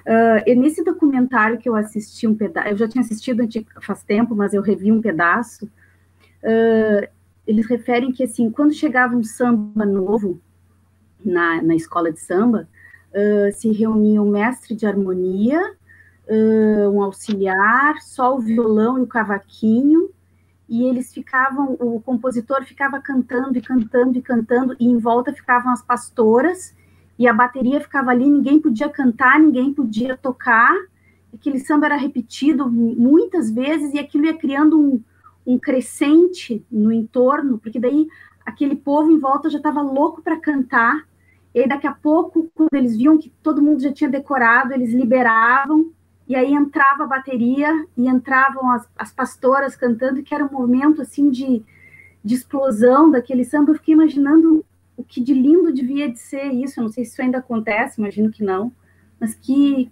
que, que momento super lindo que havia de ser esse. Bom, eram essas duas coisas que eu queria colocar. Obrigado, Júnia. É, agora a ordem, eu vou falar uma coisinha rapidinho, aí depois é o Vlad, e depois é a Fê, e depois é o Panda. Mas antes, antes disso, só queria saber, ô Panda, é, como é que a gente vai fazer com o horário? Até onde a gente pode se estender? O que, que tu acha? Thiago, tu tem alguma opinião também? A gente costuma fazer uma hora e meia, duas horas no máximo, né? É isso?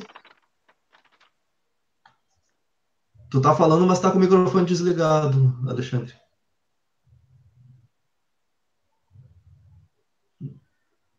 Eu não tô te ouvindo, não sei se sou eu.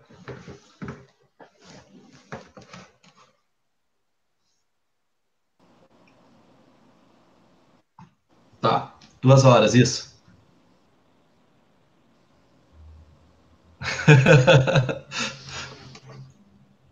Dá uma olhada aí para resolver, senão depois tu vai falar e não vai conseguir. É, não, não, é só para dizer que eu acho que a gente fica até duas horas no máximo, né? Tem bastante gente Tá. Eu tô aqui me duplicando aqui em dois momentos virtuais. Mas, é, até a galera, acho que o máximo é duas horas, não fica muito cansativo, né? A gente Tá. abriu seis, seis horas, então a gente tem no máximo até as oito. Mas se não chegar até lá, não é caro. O lance é a gente é, ir onde, até onde a gente tem fôlego e vontade de falar. Tá. Eu vou ver se eu consigo resolver meu microfone. Tá. Firmeza. Então, bom, é, a gente tem, é, além de mim, mais duas pessoas inscritas aí. Se alguém mais quiser, a gente ainda tem tempo para um passeio final, assim, de ideias.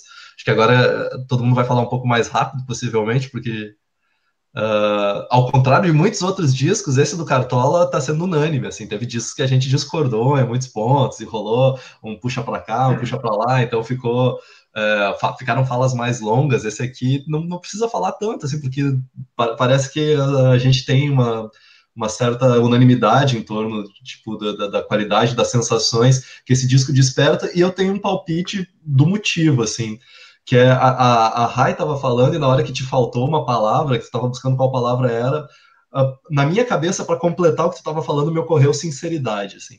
Eu acho que o Cartola, ele é extremamente sincero.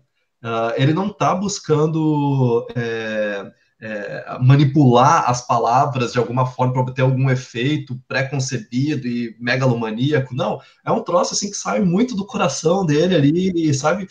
E eu acho que esse aspecto para mim é muito é muito bonito, assim, porque uh, Aí já, já, já, puxando um pouco pelo lado da, da, da Júnia ali, que teu apontamento foi brilhante, assim, no sentido de que, sim, esse é um disco de memória, assim, né? É uma memória do Cartola que está gravando esse disco bem velho, assim, tem muitas canções dispersas que ele está coletando e, e, relembrando e gravando ali, mas também uma memória de toda uma tradição da, da canção popular brasileira que, que era exaltada quando ela estava em certos circuitos sociais prestigiados, mas nunca né, quando ela vinha uh, do, do, do, verdadeiro criador e mantenedor dessa tradição, que é o, o povo brasileiro periférico. Né? E o Cartola acho que representa bastante isso, junto com outros nomes. assim. O Thiago falou também da, uh, da, da, da Bossa Nova e tal. Bom, eu vou chegar aí rapidinho. É porque eu lembrei em muitos momentos, muitos, muitos, muitos. Eu tinha falado da Carolina de Jesus antes, porque eu acho que a Carolina também tem esse lance da sinceridade, assim, sabe? Nossa, é tão bonito às vezes, e tem imagens que a Carolina usa que o Cartola também usa, como do céu estrelado, e essa é a única coisa. Tem uma cena tão linda da Carolina que ela fala uh, de quando ela tá olhando para o céu com tanta admiração e tanta, tanta inveja pela beleza do céu que ela queria recortar como se fosse um tecido para fazer um vestido para ela com, com, a, com, a, com, a, com, aquele céu estrelado, assim, sabe? E eu acho que esse lirismo bastante sincero, assim, bastante sensível, é, é, é bastante particular, assim, desse, dessas duas pessoas. Mas eu penso também no, no, jeito, por exemplo, de um cara como Milton Santos de fazer ciência, assim, de fazer geografia. O Milton Santos tinha um olhar muito particular para essas questões, e, e eu acho muito sintomático que no último livro dele, antes de ele morrer, que é de 2002, 2001 ou 2002, então a gente está saindo daquela fase do, do, do daquele neoliberalismo dos anos 90, entrando num outro momento, assim, é uma fase de transição, mas a gente já tinha fenômenos dos anos 90, como os Racionais, ou mesmo a literatura de São Paulo, lá, do Ferrez e tal, Cidade de Deus. Uh, e, o, e o Milton Santos vem com, com uma discussão toda sobre o, como a gente estava entrando num momento em que a, a, o alcance da voz das periferias estava numa ascensão, assim, né? e o quanto isso poderia, ele está fazendo uma, um prognóstico, assim, desencadear um processo que ele chama de a revanche da periferia. Mas essa revanche não seria nenhuma superação histórica, assim, no sentido do marxismo, de tomar os meios de produção, não sei o que, não sei o que. Não, é simplesmente uma maneira de se comunicar com e de comunicar a cultura é, e ter uma espécie de convivência coletiva que, que seja capaz de fazer aquilo que a vida, as classes populares sabem, que é, é a exaltação da vida de todos os dias. É isso, é simples assim que, que o Milton Santos fala. Exaltação da vida de todos os dias. Acho essa frase maravilhosa, linda, e ele bota isso dentro de um texto científico, assim, né? Uh, e aí, para terminar mesmo agora, o lance do. O Cartola, então, ele faz um, um disco de memória, assim, que está resgatando bastante da tradição da, da nossa música e da, de uma forma da nossa sensibilidade, mas é, nem por isso ele, ele chega a ser folclórico, né? Quer dizer, ele não tá, ele não é um elemento assim, nossa, essa coisa que vem lá do passado, não, como o Thiago bem disse, ele incorpora elementos assim do, do cenário da música uh, nacional que estava sendo feita e das modernizações que estavam acontecendo ali, né? A ideia de uma instrumentalização, assim, e também de uma certa economia, assim, né? Porque tem muitas músicas que são só violão e voz a maior parte do tempo, que me parece também ser bastante uma herança da bossa nova, do samba canção também, mas a bossa nova investe bastante nisso. Então, não, não sei, me ocorreu isso, assim, que o, o Cartola consegue ser uh, memorialístico sem ser folclórico. Isso, para mim, é uma, é uma grande conquista, assim. E, bom, é isso que, que seria o meu ponto. E aí eu passo a palavra para o Vladimir. Opa. Então, tá, eu queria é, falar brevemente, eu anotei algumas coisas aqui, mas isso que o Gustavo falou agora é, da sinceridade do Cartola, eu acho interessante destacar né, para o êxito, né, para o Cartola ter se tornado um imortal, como tantos outros artistas brasileiros, mas o que chama atenção né, é que ele sendo um cara do morro, um cara né, que viveu em extrema dificuldade, tenha conseguido atravessar né, toda essa caminhada, essa jornada de herói, né, e figurar no panteão aí dos, do, dos, dos artistas, né, dos, dos criadores é, do Brasil. E o Cartola, a, a, junto com a sinceridade, ele tinha muita seriedade. Né? Eu não me lembro quem comentou lá no começo que da história da venda dos sambas, né? Que ele teve uma jogada logo no primeiro samba que foi proposto para ele vender. Ele falou assim, é, ele, se, ele não estava acostumado com isso, né? A primeira vez ele, ele era novo, né? em torno de 20 anos, 20 e poucos anos ele tinha. E ele exigiu do Francisco Alves, se não me engano, foi o samba Divina Dama, que o nome dele figurasse na composição? Porque ele até venderia, né? poderia colocar outro nome de parceiro ali, mas ele queria que o nome dele figurasse. Então isso foi uma coisa que acompanhou sempre né, o, o Cartola, mesmo os sambas que ele vendeu, né, como tantos outros fizeram, ele exigiu que o nome dele fosse, ficasse, né, e ele, ele passou a ser reconhecido, então, como, como, como criador, né, como compositor, e como isso é importante. Certa altura da vida, ele fez um samba com o Nelson Cavaquinho, e o Nelson Cavaquinho já era um outro, era mais despojado, com a mesma eh, genialidade, criatividade do Cartola.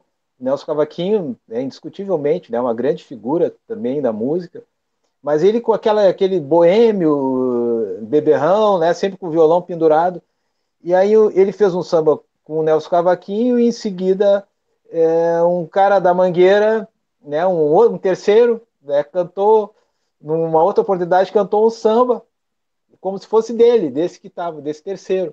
E o Cartola, não, esse samba é meu. E ele, não, esse samba é meu, né? Porque o, o Nelson Cavaquinho tinha vendido o samba para esse cara. Então ele já estava se intitulando como autor do samba. Aí o Cartola é, não rompeu a amizade com o Nelson Cavaquinho, mas rompeu a parceria, porque esse tipo de, de parceria não servia para ele. Ele queria manter né, sempre o nome dele como reconhecimento daquilo que foi feito, como a sinceridade, né? Como a, a, a, autor, a, autoria do samba. Mas aí eu queria falar rapidamente, quando foi falado do Machado de Assis, até coloquei no chat, que eu, eu coincidentemente, eu li uma biografia do Cartola, até recomendo para vocês, estou com ela aqui, é o Os Tempos Idos, Cartola Os Tempos Idos, da Marília Trindade Barbosa e do Arthur de Oliveira Filho. São dois escritores que foram amigos do Cartola, é, conviveram com ele uma, uma época, e escreveram essa biografia. E foi justamente, eu tinha lido um livro do Machado de Assis, e fui ler esse livro, do, depois que acabei, fui ler o livro do Cartola, e vi que coincidia a mesma data que o Machado de Assis morreu, 1908, foi a data de nascimento do Cartola. Então, uma coincidência deve ter alguma explicação, né? Não sei. Os, ambos, né, da, nascidos no Rio de Janeiro, desenvolveram o seu trabalho lá e com tanta expressão. Machado de Assis, invisibilizado é, enquanto negro durante tantos anos, acho que apenas nos últimos 20 anos que a gente está vendo a, a, verdadeira face do Machado de Assis. Ele sempre foi embranquecido nos livros, né? Eu estudei no, no, nos anos 80 quando eu fiz o meu ensino médio, estudei literatura brasileira, é, ele não era apresentado como um autor negro, ou mulato, que seja, né? Era aquela figura esmaecida, velha, já envelhecida, mas não tinha essa. essa é, ele não era apresentado dessa forma. E, e como faz diferença isso para a pessoa negra, e não só para a pessoa negra, para a nação reconhecer é, a contribuição é, dos autores, das pessoas negras é, na cultura em todas as áreas. Aí o Gustavo citou a Carolina, o Milton Santos, né, estamos falando do Machado de Assis e tem tantos outros que tanto fizeram e que é, são invisibilizados muitas vezes e, e toda essa essa trajetória árdua do Cartola se deve muito em função disso, né, dele não ter nascido branco numa classe média, né, é, carioca, né, não ter nascido na Zona Sul, né, como tantos da Bossa Nova, mas é, cada um também no seu tempo. Aí eu queria citar também é, a música O Mundo é um Moinho, que me chamou muita atenção, porque sempre, fala, sempre se fala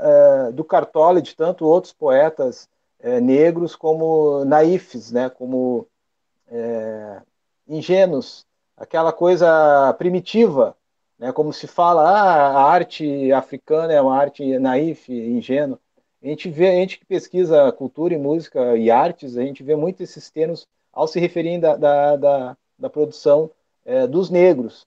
E o Cartola, ele tinha uma erudição, né? muito embora isso não, apare, não apareça para o grande público, ele era, era, um cara que lia, é, que, ele, que ele também tinha uma educação, ele foi, ele estudou até, acho que ele fez o, o primeiro, primeiro grau, né, que a gente chama, o ensino fundamental, ou saiu no meio, mas ele teve uma formação de, de, de, de leitura, de, até para se ver pelo vocabulário que ele usa. Não é uma coisa que caiu né, uma iluminação divina. Foi todo um trabalho, claro, com a sensibilidade dele, com a criatividade, mas é todo um trabalho que ele teve né, de, de pesquisa, de, de leitura, o que não se atribui né, para esses é, compositores de morro.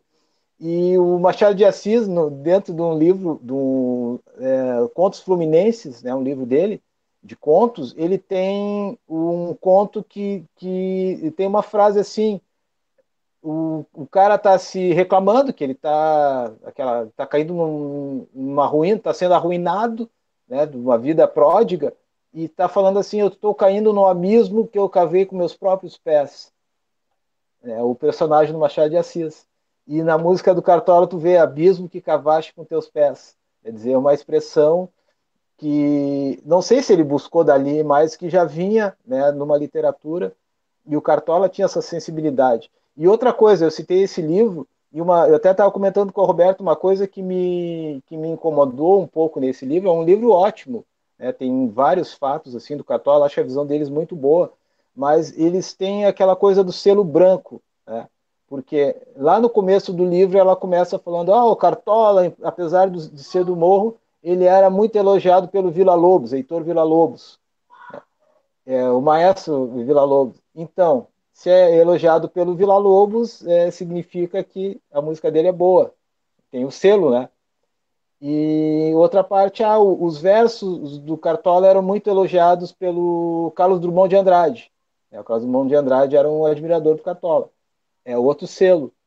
Então, me parece que tem sempre essa necessidade de. Que é um, um lugar comum né, de, de, de, caracterizar, de qualificar né, o compositor negro é, com esse selo. Ah, Fulano falou que é bom, então é bom. Né? Se Fulano elogiou. Então, eu faço essa crítica a esse livro, mas é um livro muito interessante. Eu acho que vale muito a pena e, e tem muito a contribuir né, para a gente conhecer a obra desse cara. Isso aí, gente. Valeu. Agora a próxima era a Fer. Justiça meio que falou o que eu queria falar. Tá bem. Você não quer falar mais nada, então? Não, tá. É... Não, o que eu ia falar mais ou menos é que essa questão da memória, que ao mesmo tempo é uma memória, uma memória individual e coletiva, é... eu acho que ela é muito estruturante para para a cultura afrodiaspórica aqui no Brasil. É... Que eu acho que, sei lá, pelo que eu tenho percebido assim nas minhas leituras, assim, você falou da Carolina, é... me veio muito na cabeça a Conceição Evari... Evaristo, que, enfim, é uma escritora em atividade ainda, e e quando ela conta assim como ela se tornou, é, tornou como ela se tornou escritora ela sempre diz que a mãe dela, que não sabia ler nem escrever, é... É, desenhava sol na areia, é... sol na areia, é, pra, na, na, areia na frente da casa para não chover e ela poder secar as roupas no varal. E isso foi isso que foi meio que levando ela dentro do universo da palavra e depois da ficção, né, de, de, do poder de criação com as palavras, né? Então eu acho que tem muito disso, assim, que, que eu acho que é, que é algo muito potente, porque é, ao mesmo tempo que tem uma criação do Cartola é, e desses outros artistas, também tem algo que veio do avô, que o avô aprendeu com o avô, e nisso você consegue remontar é, séculos é, da diáspora negra no Brasil. E, e é potente justamente porque foi uma história que foi negada, que foi excluída. E então, por causa disso, assim, a única coisa que você falou que eu não concordo é aquela parte que você falou que o que, que você acha que, que o Cartola era bom porque ele remontava uma tradição, uma memória, é, sem se tornar folclórico. Aí eu não entendi muito bem porque você falou isso, porque eu não sei exatamente qual seria o problema de ser folclórico, porque eu acho que, por exemplo, o Cartola, a obra dele dialoga muito com a da Clementina de Jesus, que é uma cantora que fez uma pesquisa folclórica que eu acho muito importante. Então, não sei se seria um problema, assim. É... Acho que é uma forma de, de, de ocupar um espaço que foi negado. É... Isso do selo branco, que estavam falando do Machado, eu pensei muito no. Como isso é, continua até hoje, né? Pensei muito num. Não sei se vocês conhecem, um poeta é, importante para a literatura brasileira que chama Oswaldo de Carvalho. E de, Oswaldo de Carma, Camargo, desculpa. É, e o Oswaldo de Camargo, ele. É, enfim, ele teve uma militância importante para o movimento negro Porém, ele foi criado assim num, num, convento, assim, ele não se tornou padre, mas ele estudou para ser padre, alguma coisa assim. Então ele teve formação clássica em grego, latim, ou vários autores da tradição clássica. Então, assim, vira e mexe, eu tô lendo um texto sobre ele e falam assim, ah, é... ele leu Homero, leu Virgílio. E, aí eu fico pensando, tá, mas e todas as outras coisas assim que ele leu assim que não passam por esse universo é, ocidental branco. Aí. É isso. Acho que fiquei meio confusa, misturei coisas, desculpa.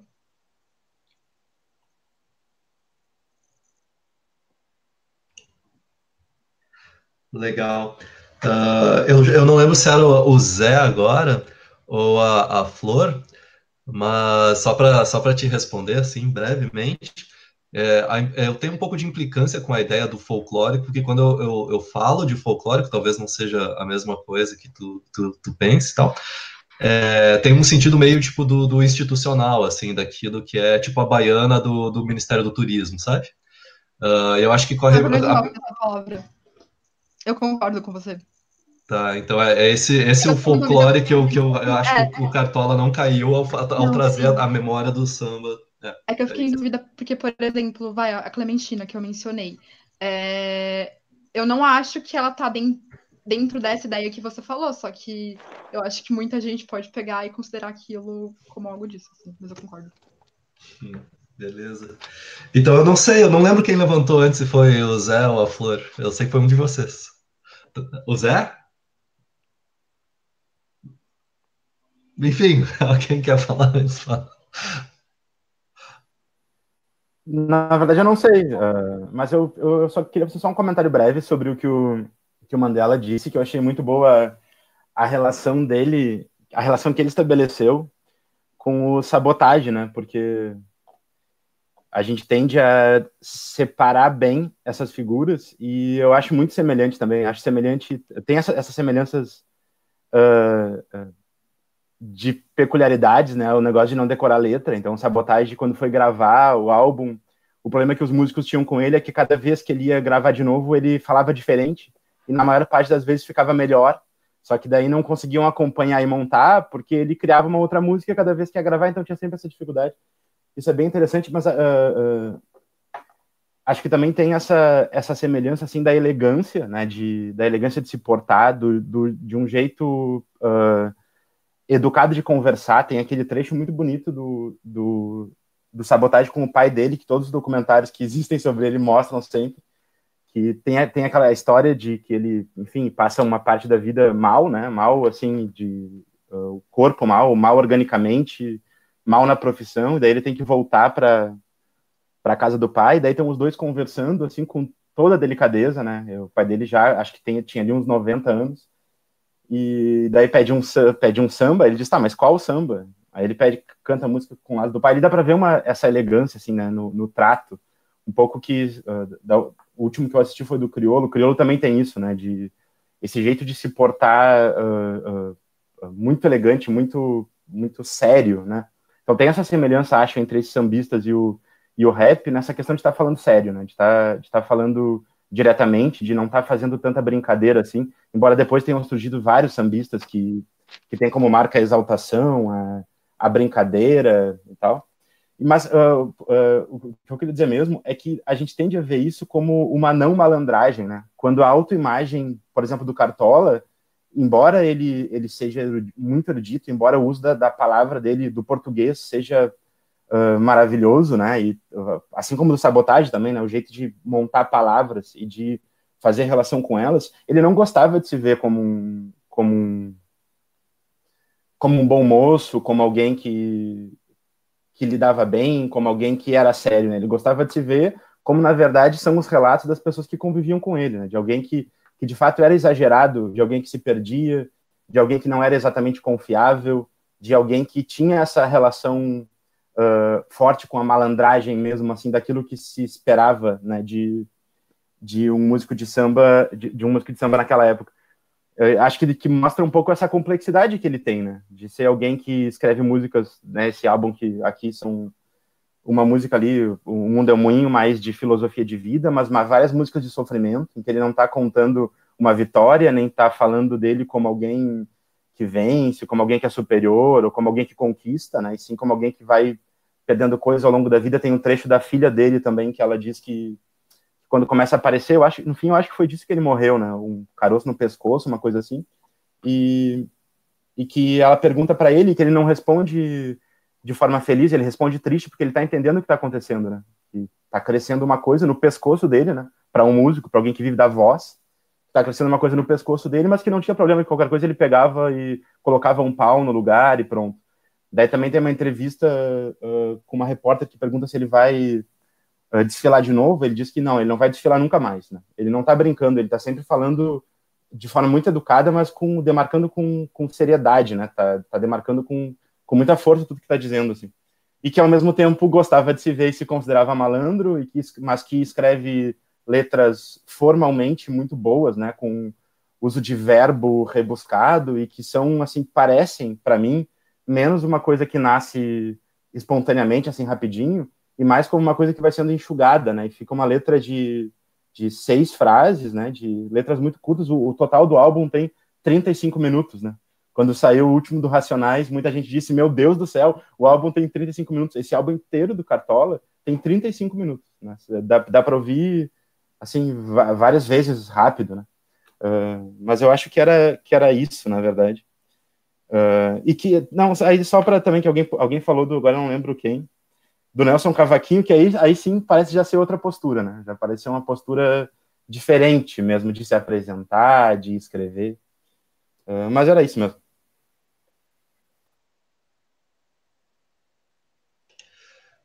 Nos últimos minutos eu me perdi na ordem, mas eu sei que agora é a Flor, depois é o Alexandre, aí depois eu acho que é a Anne e depois é o Fernando, e aí depois eu acho que a gente já pode ir terminando, senão vai ficar muito longo. Então fechamos essa rodada, daí acho que mais uma pessoa, se quiser falar, se tiver alguma coisa muito urgente que ficou assim, podemos fazer. Oi, gente, tudo bom? É, eu queria mais dar um oizinho mesmo, eu falo de Curitiba. É, o Davi, meu namorado, morava em Porto Alegre, me mandou o link e, e aí eu é, foi e foi um super presente assim. Eu acho que ele nem sabia o quanto isso seria legal assim para mim. Eu passei o dia hoje ouvindo esse disco e foi um lugar de acolhimento incrível para mim. O meu avô ouvia muito Cartola, me lembrou muito meu avô. Então foi um dia já super super gostoso. Eu nunca tinha feito isso, já tinha né, participado de vários grupos de leitura mas esse negócio de ouvir um disco junto para depois conversar sobre o disco é muito amorzinho, gente. Eu amei. É, então eu assim queria dar, é, queria mais agradecer mesmo pela troca.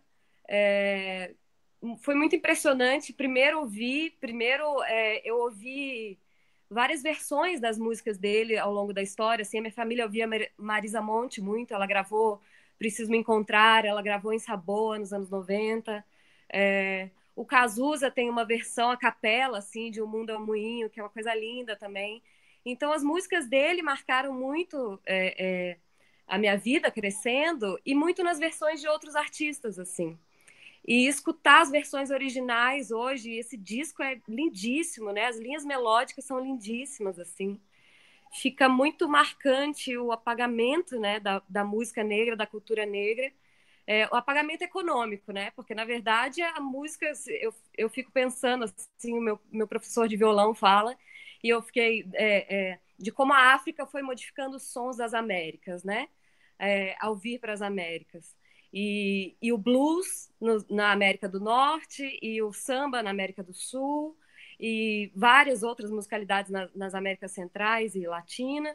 E se não fosse a música negra, se não fosse a música afro, o que seria da música ocidental, né? Ia ser uma música quadradinha, horrorosa, é, sem ginga, é, sem musicalidade, enfim. É... Então é um apagamento que passa muito pelo econômico, acredito, porque o samba ele fundou esse país, né? Se, se há uma unidade nesse troço, nessa, nessa salada de fruta que é Brasil, eu acho mesmo que é o samba. Só que você pensa esse cara que nasceu em 1908, que fazia samba, de, é, que ganhou o primeiro cavaquinho do pai é, com oito anos, é, que fazia samba desde os anos 30 e que vai gravar o primeiro disco em 74. Pensa que loucura nisso. E o quanto que a gente perde de, de registro histórico né, a partir disso, a partir desse, dessa impossibilidade de acesso, assim, dessa música que é tão fundante da nossa cultura. É... Então, muito bonito ouvir esse disco, muito bonito a gente poder estar tá aqui falando dele até hoje e ver todo mundo gravando Cartola. Hoje eu assisti, hoje foi especial Cartola aqui em casa, só tocou Cartola. É, Tereza Cristina, Emicida, eu vi uma, uma apresentação da Anitta cantando Preciso Me Encontrar. Então, assim, todo mundo canta Cartola. E que bom, que maravilhoso que é uma pena que a história seja essa, que a gente tenha tido esse silenciamento, que a gente. Ah, eu vi uma entrevista da Tereza Cristina hoje que ela falava que o Cartola é uma prova da falácia da meritocracia, né? Porque quer mais talento que esse, quer mais mérito que o dele, né? e um cara é, não ter grana, assim, não ter né, é, se destacado financeiramente e tal, até o final da sua carreira. E, e, eu acho muito, muito real isso, mas que bonito que a gente pode ouvir a música dele, que bonito que eles fizeram esse registro tão primoroso assim. E obrigado a vocês todos pela troca. Tô adorando. É um prazer.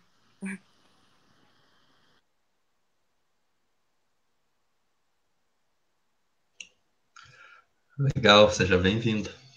Uh, nos próximos, se quiser colar, é sempre aberto. Um prazer. Wanda. Eu vou falar aqui pelo da Manu. Ouve? Uh, é, uma confusão, não foi... Não, eu Senta falo agora. Senta agora. Tá, ok. É, então, vou, vou usar aqui o, a câmera dela, mas enfim. É, Queria, queria só dizer assim, ó, que eu acho que tem mais duas pessoas para falar e depois eu, eu, acho que eu posso fazer até o, a finalização daí. Né? Então acho que é a Anne e o Fer. Aí depois a gente vai fazer. Mas assim, ó, beijo enorme para todos vocês, porque tá muito lindo isso.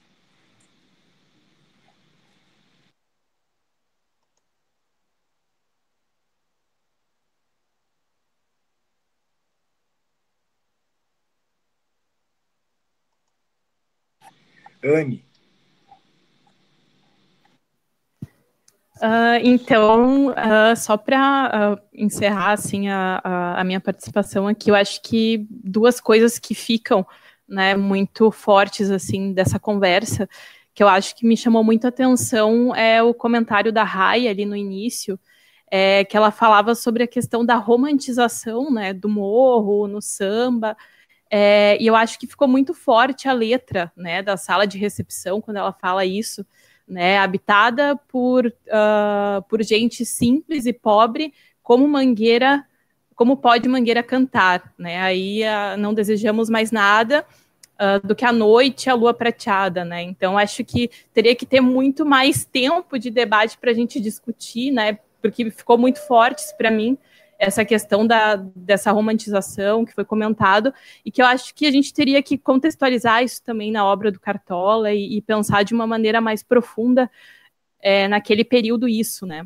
Mas acho que outra coisa também para encerrar que me chamou muito a atenção, que é a minha própria experiência com o Cartola, né? Eu acho que chama muita atenção ali o que o Gustavo fala quando ele compara ali um trecho da Carolina de Jesus, que é um pouco também a minha relação com, com ouvir Cartola, né?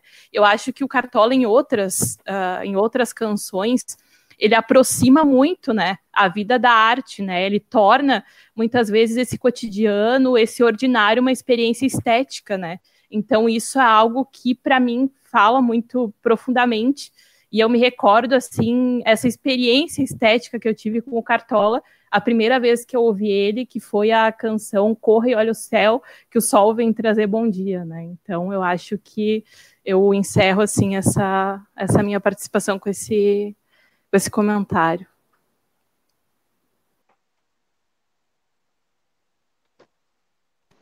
Muito obrigado, Anne. Maravilhoso isso que tu falou. Eu vou passar agora então para o Fernando. Oi, gente. Não sei se vocês estão me ouvindo. Tudo bem? Desculpem fazer essa voz fantasma aqui, porque meu computador está muito cacareco e a câmera não funciona, então eu vou ter que estar presente só pela voz aqui.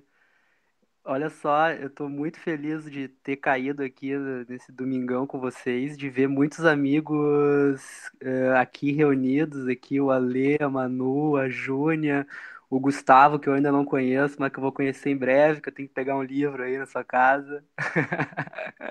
Também estou muito feliz assim de ver todo mundo que eu não conheço.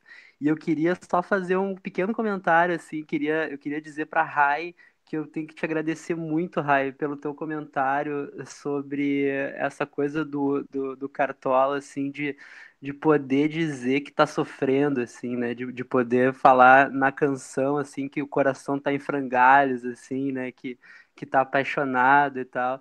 Porque isso me lembrou muito, assim, o meu avô. O meu avô era um, era um caixeiro viajante Então ele passava a maior parte do tempo fora de casa, viajando assim, né, vendendo produtos assim de pequenos comércios e tal. E sempre que ele voltava para casa, é, ele voltava ouvindo sambas, assim, ele gostava muito de Cartola e voltava, e aquela choradeira, assim, e a minha avó ficava doida com ele, dizia, pá, mas tu só chora, tu não para de ouvir essas músicas dor de cotovelo, tu não tá feliz de voltar para casa, né, tu quer ficar na estrada, seu bicho louco e tal, e, e aí meu avô ficava doido, né, porque ele não, não, não ele não, não sabia se explicar direito por que, que ele gostava daquilo, assim, né, e, e, ele morreu quando eu tinha 13 anos, então a, a lembrança que eu tenho dele é, é, esse assobio, assim, dos, dos sambas do Cartola, assim, e eu achei muito legal, assim, que tu trouxe isso, né, porque é, eu acho que tem que ter uma coragem, né, acho que o Gustavo falou sobre isso, né, a sinceridade, assim, do Cartola, né, de, de, de poder colocar o coração na, na corda, assim, e, e poder dar a real, assim, né, e muitas vezes a real não é uh, tão luminosa, assim, né? Uh, e achei muito, muito bonito, assim, que tu falou e fiquei com... com te, quero, quero te agradecer, assim, por esse comentário. E, e também queria dizer assim que para mim falar do Cartola é falar um pouco do que está acontecendo aqui hoje, assim, né? Que é o encontro, assim, né? Eu, eu, eu penso muito no Cartola, eu penso no Zicartola, assim, né? Naquele lugar que durante muitos anos foi um encontro, assim, né? Foi a festa, foi a, a assim o, a, o que propiciou, inclusive, muitos músicos e artistas se conhecendo, né? A Fernanda falou, né, sobre aquele poeta, o Hermínio Belo de Carvalho, né? E eles eles fizeram o Hermínio junto com o Zequete, né? No Zicartola eles eles criaram, né? Aquela ordem do Cartola Dourada, né? Que é uma é uma grande lista de músicos e compositores e poetas populares assim então assim um pouco essa essa imagem do bar né, do restaurante como um lugar do encontro, lugar da produção de pensamentos, assim, da, é um pouco o que está rolando hoje aqui, né, gente? Eu acho que é, o encontro é, é, é, um pouco a nossa vingança, assim, né, contra, contra essa miséria toda existencial, assim, que, tá, que rola hoje no país e que, e que querem nos levar, mas não vão conseguir, né? Então, um agradecimento também aí pela, pela rapaziada que organizou isso aí, isso aqui é bonito demais. E, e, vou terminar minha fala então dizendo do Beto, Beto sem braço, né, o sambista que eu passei por além esse áudio.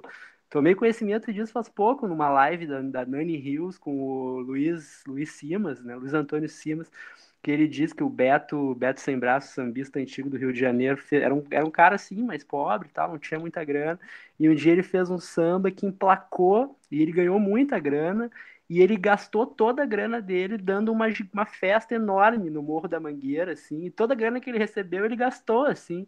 E aí os caras dizendo, porra, Beto, como é que tu gasta tua grana assim, de um golpe, né? Não vai fazer uma poupança e tal. Daí ele diz, não, meu, é porque é o seguinte, a festa espanta a miséria. Então a gente tem que fazer festa que é para juntar o povo e para espantar a miséria. Isso aí não tem, não tem erro. Então eu achei massa também, assim, de lembrar o Zicartola, lembrar esse encontro aí. Então, um abraço aí, galera. Valeu, foi muito bonito aí. Obrigado por tudo aí. Show de bola.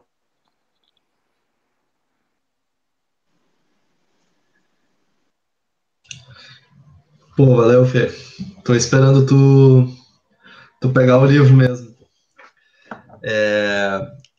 E, Panda, faz aí o fechamento, cara. Tu que escolheu o disco, conduziu o negócio. Bom, eu ergui minha mão para falar também. Ah, desculpa, não tinha visto. não, é que eu, eu pensei assim, ah, não, nem teria eh, o que acrescentar depois, assim, das, do brilhantismo que foi a exposição de cada um aqui, a colocação especial que cada um conseguiu inscrever nesse momento, nesse encontro, que eu também quero agradecer a vocês, que é o segundo que eu consigo participar, né, online, e estou muito feliz. Então, assim, uma, algumas rápidas palavras, é, tentando colocar um pouco de mim aqui, então, né, com um gesto de amor em homenagem ao Cartola, já que é essa grande mensagem que eu entendo que ele nos deixa. É... Seguinte, queria pegar um pouquinho que a Roberta falou sobre a capa, né? Eu fiquei muito vidrada nessa capa quando o Alexandre fez a a, arte e tal, eu fiquei, eu fiquei assim fascinada pela capa. Eu já tinha olhado, mas eu não tinha olhado assim como eu olhei agora. E eu acho que tem a ver com o que a gente está vivendo, com essa dificuldade, né, que a gente está enfrentando. E essa olhar um casal de idosos na janela é um pouco poder pensar assim que tem alguém olhando por nós, que a gente também vai poder envelhecer, que tem algum lugar assim na história que a gente pode encontrar alguma coisa que nos diz algo para além do que a gente está vivendo. Né? Então essa foto também me pegou muito, assim, e é uma foto de amor, é uma foto de olhar, de, de cuidado, de pertencimento, como a Júnia falou, né? Que tá tão difícil agora, né? Então é, é a nossa vingança, né, Fernanda? É, é assim. Então vamos falar de amor, não para ser ingênuo, naivo, como o Bud falou, né? Mas assim, para porque é isso, porque sem amar não tem como enfrentar o que a gente está enfrentando, né? E resgatando também um pouco do que o Mandela e do que a própria Rai também falou, falaram, né, sobre isso, sobre uh, o Mandela falando da ancestralidade, então tentando resgatar isso aqui nessa minha fala, e também o que a Rai falou sobre a dor, que falar de amor é falar da dor, né? É, não é não é não é assim uma mera dor de cotovelo como a gente poderia pensar né? Como tu mesma falou. Mas assim é, é, é, é entender que que dói muito essa posição do amor né? E que tem muito a ser feito aí para poder receber o amor e dar o amor. Então é isso assim. Se ele não podia falar porque era ditadura ele falou tanto né? Ele está nos falando tanto agora. Então, é isso, minha pequena contribuição. Vamos jogatina aqui. eu fico com isso. Eu, assim, eu quero agradecer imensamente a participação de cada um de vocês. É, foi uma, uma... Ih, trancou alguma coisa? Pergunta se Bom, Estou com dificuldade aqui, acho que eu estou muito emocionado. É... Bom, assim, vocês foram muito carinhosos, cada um se implicou nessa, nessa atividade. Eu, eu tenho uma relação muito forte com meu avô, especialmente o avô uh, pai da minha mãe, que foi que eu pude mais conhecer. Né? É, e, e duas ou três pessoas aqui falaram sobre avô. Então, isso é, é, muito, é muito relevante, assim, isso nos conecta. Né? Aí eu vou fazer um pequeno apanhado de coisas aqui para tentar fazer esse encerramento. O Tiago colocou algo como as linhas de sopro. Aí eu fiquei pensando nisso, assim, né? É, esses ecos. Quando, quando eu escuto o Preciso Me Encontrar, eu noto que tem um tom de marcha ali, mas não é exatamente uma marcha fúnebre e também não é uma marcha de alegria com certeza não é a marcha dos vencedores. E, e nós sabemos nos encontrar ali. Né? E, e, ele canta, ele canta assim, né? ele canta um como, ele canta um quê. E, e a Beta colocou assim, como pode, incentivando né? aquela música que, que, que fala sobre Mangueira, né? como pode Mangueira cantar? E de onde é que a gente busca essa força? A gente não precisa saber o local exato, mas a gente sabe que a gente tem um lugar para buscar isso e a gente tem onde se encontrar mesmo nas maiores dificuldades. Quando a gente fala também assim de contraponto, né, que apareceu aqui como criolo, eh, sabotagem, emicida, cartola, do, do momento que alguém falou contraponto, logo depois outro alguém, acho que o Thiago falou contraponto, a Rai falou disparidade. De disparidade eu fui para disparate então a gente vai disparar alguma coisa que é uma poética. Então o, o contraponto não é um, um, ponto em absoluto oposto, mas ele é o contraposto. Mesmo ponto, para dar um ponto numa camisa, tu tem os dois lados desse ponto.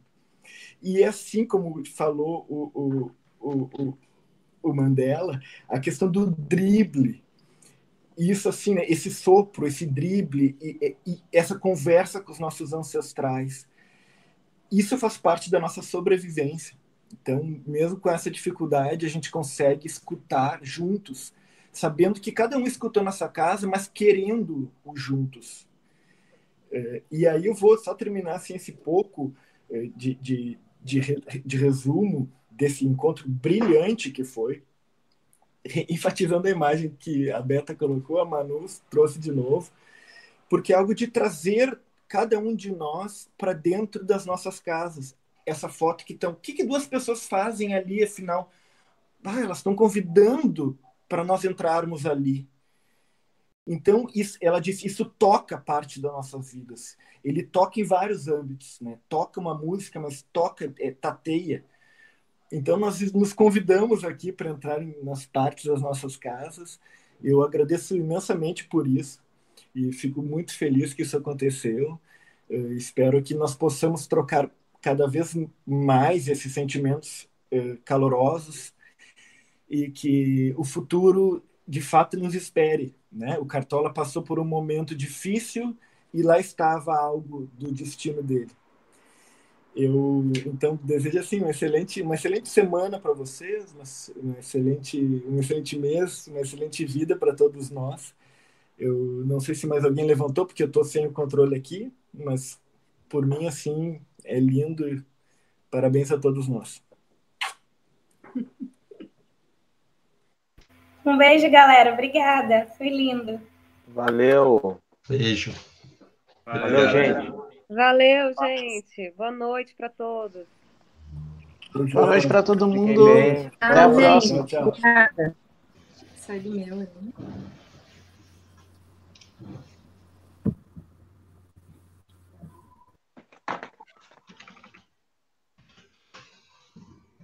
Como é que saiu?